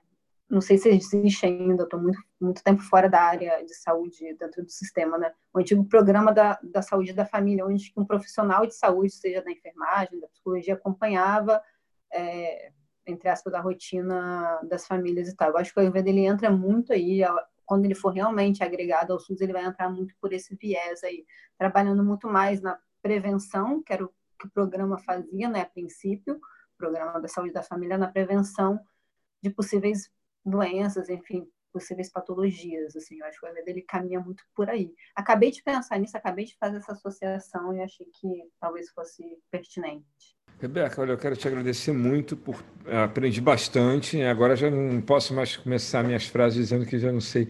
Já aprendi primeiro a falar a expressão correta, quer dizer, a falar o nome correto, que é Ayurveda. Tá falando muito errado, muito, muito, tá? O Júlio, acho que o Júlio me ensinou errado, que esse cabeça de vento é danado, né? Não, eu não, é porque eu não tinha pretensão de te ensinar. Volto no que eu sempre digo. Depende de qual era a minha pretensão. E não era te ensinar, é porque é, eu é, por, é verdade, tem razão. A, a é Rebeca é me falou lá atrás, eu perguntei para ela, Ayurveda ou Ayurveda? Ela falou, tanto faz, mas eu falo Ayurveda. Então, se uma especialista está me dizendo tanto faz, mas eu falo assim, para mim é assim, ponto. Eu adotei o Ayurveda como regra. E aí, quando eu te falei hoje, foi por causa disso. Então é isso. Então, te agradecer. Eu não sei se o Júlio quer perguntar mais alguma coisa. Quer, Júlio? Não, eu, eu quero perguntar, porque ela trouxe agora no final, ah, se eu for falar de tais coisas, vai dar uma aula. Então, eu quero perguntar, mas vou ter que perguntar em outro momento, senão nosso podcast vai ter três horas sobre um monte de, de janelas que você abriu aí, que cabe entrar em perguntas, e talvez a gente em outro momento venha falar. Mas eu estou bastante satisfeito com o que a gente abordou aqui, porque eu consegui encontrar o lugar do Ayurveda no, no campo de conhecimento que, que faz sentido para mim. Aí, respondendo a, a, pergunta que a Rebeca fez sistematicamente, faz sentido? Fez sentido. É, e nada impede que ela volte, né? Para completar, porque acho que tem muito mais coisa para a gente falar sobre isso. Muito é, mesmo. A gente pouco falou de psicologia, e eu tenho certeza que Sim. você também poderia fazer vários paralelos da Ayurveda com a psicologia. Só que como eu estou vendo que a Ayurveda é uma coisa muito grande, acabou tomando o podcast todo, a gente não falou nem tudo de Ayurveda e nem muito menos fez links externos com a psicologia e com a política, que como eu e o Dudu a gente sempre fala, em tudo tem política. Hum. Em tudo tem política, gente. A forma que eu me alimento é um ato político, ponto. Eu sou defensora dessa, dessa bandeira. É isso. Então, Rebeca, a gente te agradece muito, né, o, ter aceito o convite. A gente sabe, eu pelo menos agradeço todos, todos os convidados, sempre com o pensamento de que o tempo é aquilo que a gente tem mais valioso para disponibilizar para alguém. Né? E quando alguém vem aqui conversar com a gente, está oferecendo o seu tempo que você podia estar fazendo qualquer outra coisa do seu interesse, e você está oferecendo aqui para dividir conhecimento e trazer para nós informações que são importantes sobre uma, uma prática que é tão antiga e que a gente não conhece. Bom, eu pelo menos não conhecia praticamente nada. Né? E fico muito feliz de ter aprendido e certamente eu vou procurar, eu tem um artigo aqui da Nature, não consegui achar, mas eu vou encontrar porque eu quero ler. Tá? Eu acho que só essa vontade que dá de aprender mais é o que a gente gosta, é, é, é, um, é um dos objetivos do nosso podcast. é, criar um pensamento, ajudar a construir um pensamento crítico, mas ajudar também a crescer essa vontade de aprender sobre aquilo que a gente não conhece, que faz sentido para a gente, especialmente quando é algo que pode trazer mais saúde, que é o que você está trazendo para nós aqui. Tá bom? Então, mais uma vez, obrigado. Se quiser falar alguma coisa no finalzinho aí, eu te agradeço muito por você estar aqui com a gente, tá? Só antes da ah. Rebeca falar, eu sei que eu não deveria fazer isso, mas eu vou fazer, porque a gente pode fazer o que a gente quiser. Rebeca, depois dessa conversa, o Dudu é o quê?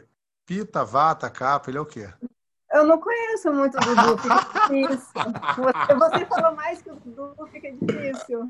Pode chutar se você quiser, porque ele, ele, não vai, ele vai ficar. Olha, esse negócio vai ser uma questão tem... terapêutica para ele trabalhar isso, viu? Eu já falei isso com ele. Você está vendo que ele tem que dar sempre a última palavra, né? Eu acho que o Dudu é capa vida. Capa, capa, capa pita. Então, isso que eu falei, ele tem uma voz um pouco mais melodiosa, um pouco mais é, de cuidado, então acho que ele pode ter alguma coisa de capa ali na sua constituição. Mas é um é. Chute muito chute, gente. Mas de vez em quando eu vou para o estado de querer organizar as coisas assim com um pouco de. o que você chamou de temperamento forte, né? Nossa, mas que isso? Né? Não é que isso, é só para tentar ajudar a organizar um pouquinho melhor. Um pouquinho. Meninos, queria agradecer pela oportunidade. Eu, como a professora, falo para caramba, se deixar eu falo muito tempo sobre, sobre a Ayurveda, principalmente, porque se tornou, além da minha profissão hoje, além da docência, uma paixão, um estilo de vida que realmente eu adotei assim, de forma prática. Eu acho que a Ayurveda tem muito para ensinar a gente de como se reconectar com isso que a gente chama de ritmo da, da natureza, né, de viver de uma forma mais saudável e exigir menos do nosso corpo, né, o que a vida moderna acaba impondo para a gente, mas acho que sempre tem um passo atrás, assim. Então, sinceramente agradeço a oportunidade, a curiosidade de vocês de ouvirem falar sobre a Ayurveda, porque o dia que eu comentei com o Júlio, logo depois ele, não, quero te fazer um convite.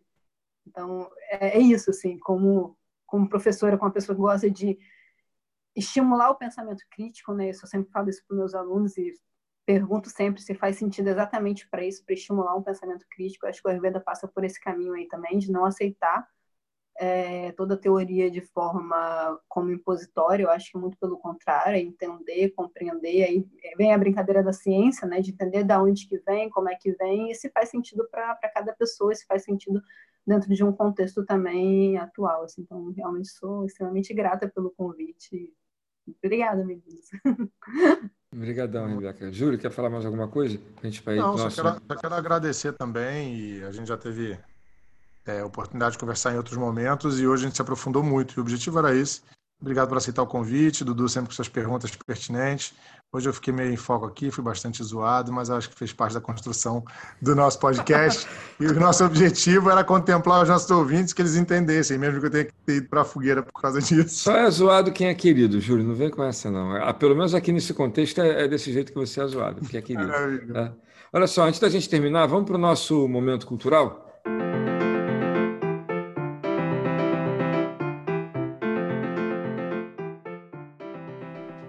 Que eu não falei para a Rebeca, mas eu acho que ela já viu o podcast e deve lembrar que tem. Pois é, então vamos lá. O momento cultural é o momento do nosso podcast, que está perto do finalzinho, onde a gente dá uma sugestão cultural que pode ser de qualquer natureza. Pode ser música, pode ser é, filme, pode ser seriado, pode ser livro, pode ser o que a gente achar que é alguma coisa de produto cultural que a gente consumiu ou quer consumir e acha que é bacana e a gente quer compartilhar. Então vou começar com o Júlio hoje. Fala aí, Júlio, você pensou? Pensei sim. Eu baseado aqui no que a gente está conversando e algumas experiências que eu tenho tido atendendo pessoas, porque eu já estou no final da faculdade de psicologia, estou sendo meio que obrigado a atender, estou lidando com o meu tempo, mais um projeto pita e que eu estou botando em prática. Bom, fato é, muita gente hoje tem dificuldade de meditar, porque as pessoas acreditam que meditação é sentar em posição de lótus, ficar ouvindo uma música indiana e ficar uma hora conseguindo esvaziar os pensamentos. Eu, por exemplo, tenho uma dificuldade de meditar dessa forma, apesar de estar praticando, mas tem uma coisa que chama meditação ativa. É, tem várias formas de meditação ativa que são que tem uma ideia mais de, de catarse. Isso pode ser feito desde praticar um esporte até dançar e, e no meu caso, fazendo trilha, caminhada. É, e funciona, porque o objetivo da meditação é a gente aquietar a mente. E aquietar a mente não necessariamente é não estar tá pensando em nada, é talvez estar pensando em apenas uma coisa. E, bom, tem um, só para citar, apesar de ser controverso também, o Osho, é, falou muito sobre meditação ativa, então quem estiver ouvindo a gente, quiser conhecer um pouquinho mais sobre os métodos de meditação ativa, que são talvez um pouco mais aderentes a essa vida moderna e agitada, procurem no Google coisas relativas a isso é, do Osho. É, beleza. É só complementando o que você falou, Júlio, é, essa coisa de aquietar a mente, a gente trouxe aqui a Regina Janete para falar com a gente sobre Mindfulness, que é um tipo de meditação, né? E é, é, não é aquietar a mente, não é não pensar em nada, é o que você acabou de falar, né? É focar em uma coisa só, focar em algo, né? É tá, não, é não deixar aquela mente é, atuante ficar funcionando e colocar a mente no modo presente, que é a gente conversou naquele podcast, que, aliás, eu não me lembro mais o número, mas eu recomendo para quem quiser ouvir sobre isso, que é muito legal. Né? Ó, eu vou dar minha recomendação, vou deixar a nossa convidada por último para brilhantar aqui. E para dar tempo também, caso ela, a gente pegou ela de surpresa, né? Para dar um. um... Não, controle. então tá jóia. Olha, eu gosto de sugerir coisas que não tem nada a ver com o que a gente está conversando, porque é assim, é, eu gosto. Às vezes eu sugiro alguma coisa que tem a ver. Hoje eu vou sugerir, eu comecei a ver um seriado chamado é, Admirável Mundo Novo, que na verdade é baseado na obra do Aldous Huxley, que é um livro Brave New World, né, Admirável Mundo Novo, que fala de uma sociedade no futuro, não, não diz qual é, pelo menos no seriado não diz, eu não li o livro, né, mas eu sei que é baseado numa obra literária, mas é uma sociedade muito interessante, porque é uma sociedade extremamente autoritária, onde as pessoas elas são todas divididas em, em castas assim hierárquicas, em que as funções são muito bem definidas. O que, ela, o que essa sociedade diz que ela tem de bacana é que você não precisa pensar em tomar decisão nenhuma, porque ela toma a decisão toda para você, não existe mais privacidade, todo mundo sabe tudo sobre todo mundo, e não existe a figura de pai e mãe, são figuras assim abolidas, porque os nascimentos são todos programados, né? quem vai nascer, como vai nascer, e é tudo né, incubadora é, artificial. E eu acho assim a temática muito interessante, porque essa questão de governos autoritários, está é, tá bem na moda a gente falar sobre isso. Né? Eu assisti um seriado em que a gente caminhou de um governo autoritário para um sistema de castas e que divide pessoas em funções pré-determinadas pelo sistema. Eu acho bacana para fazer uma crítica, e eu acho que é legal a gente pensar onde que nós podemos chegar, dependendo do caminho que escolhemos percorrer. Então, assim, acho que é interessante nesse sentido. Então, recomendo então, essa é a minha dica, Admirável Mundo Novo, do Aldous Huxley. Falei, Rebeca, agora é sua vez. Só vou fazer um ponto. O livro é maravilhoso, Admirável Mundo Novo. Você ah, você já leu, né? Maravilhoso. Vocês Show. vão curtir. Ler o livro é melhor. então, a minha dica, eu tenho acompanhado os podcasts, não imaginei que ia ter alguma coisa nesse sentido, apesar de não ter sido brifada, né, Júlio? Mas. é muito, é muito vata, é muito vata. Mas a minha dica vai passar pelo tema que eu vim né, explanar um pouquinho para vocês, que é um livro chamado A Busca pela Cura. Não é um livro de Ayurveda, é um livro que conta a história de uma pessoa, conta a história da Laura Pires, que hoje é uma das terapeutas ayurvedas mais reconhecidas no Brasil, no Brasil que é o ex-marido dela, não lembro o nome do autor, é Marcos alguma coisa, gente, me desculpa, mas é Em Busca pela Cura, Laura Pires. É fácil de achar. Conta a história dela. A Laura ela foi diagnosticada com esclerose múltipla aos 23 anos, no estágio muito avançado. E, enfim, resumido, ela consegue se manter com saúde através do Ayurveda. E hoje ela estuda, trabalha, dá cursos, enfim. Foi para a Índia, passou por tratamentos, vai para a Índia todo ano. É, e mudou a vida dela por conta do Ayurveda. Assim. Então, é um livro muito bonito que mostra além da história ser muito bonita, a Laura é pessoa, foi minha professora de nutrição ayurveda também, estudei muito com a Laura. Além dela ser uma pessoa maravilhosa, a história é muito bonita e mostra na prática que é possível é, o Ayurveda sair desse lado místico que muita gente acha que ele tem e colocá-lo mais no lado da medicina realmente prática e efetiva. Assim. Então, a minha dica é esse livro, é Em Busca pela Cura. É um livro bem bonito. Ah, tá ótimo então. Beleza, depois eu vou deixar anotadinho lá na, na descrição do episódio. E para todo mundo que acompanhou a gente até agora, muito obrigado. É, você encontra a gente nas redes sociais, arroba podcast preto e branco no Instagram ou podcast preto e branco no Facebook e no YouTube. É, você quer deixar algum contato seu também, ô, Rebeca, de, de, de, rede social? Quem quiser tirar alguma dúvida, procurar alguma coisa, alguma informação a mais, enfim. Perfeito. Eu vou deixar o Instagram da, da minha clínica, que é arroba prana ayurveda, tudo junto. É fácil de achar lá no, no Instagram, enfim super acessível. Qualquer dúvida, curiosidade, crítica, vamos lá para a gente conversar um pouco mais. Tá, joia. Terminamos, Júlio? Terminamos. Eu aprendi muito, muito claro a Rebeca, trouxe muita informação, muito dado, muito conhecimento, muita estrutura. Só tenho a agradecer, estou feliz. Uma sexta-feira à noite, Né? Você deu tempo sexta-feira à noite e revela muito de você e foi incrível a minha história. Então é isso. Rebeca, muito temos obrigado. Um temos, um, temos um podcast. Muito obrigado, um beijão, bom fim de semana. E obrigado por Obrigada. estar aqui com a gente, tá joia? Beijão. Valeu, Júlio. Beijão, um abração. Hein? Tchau, tchau. Obrigado, Júlio. Tchau.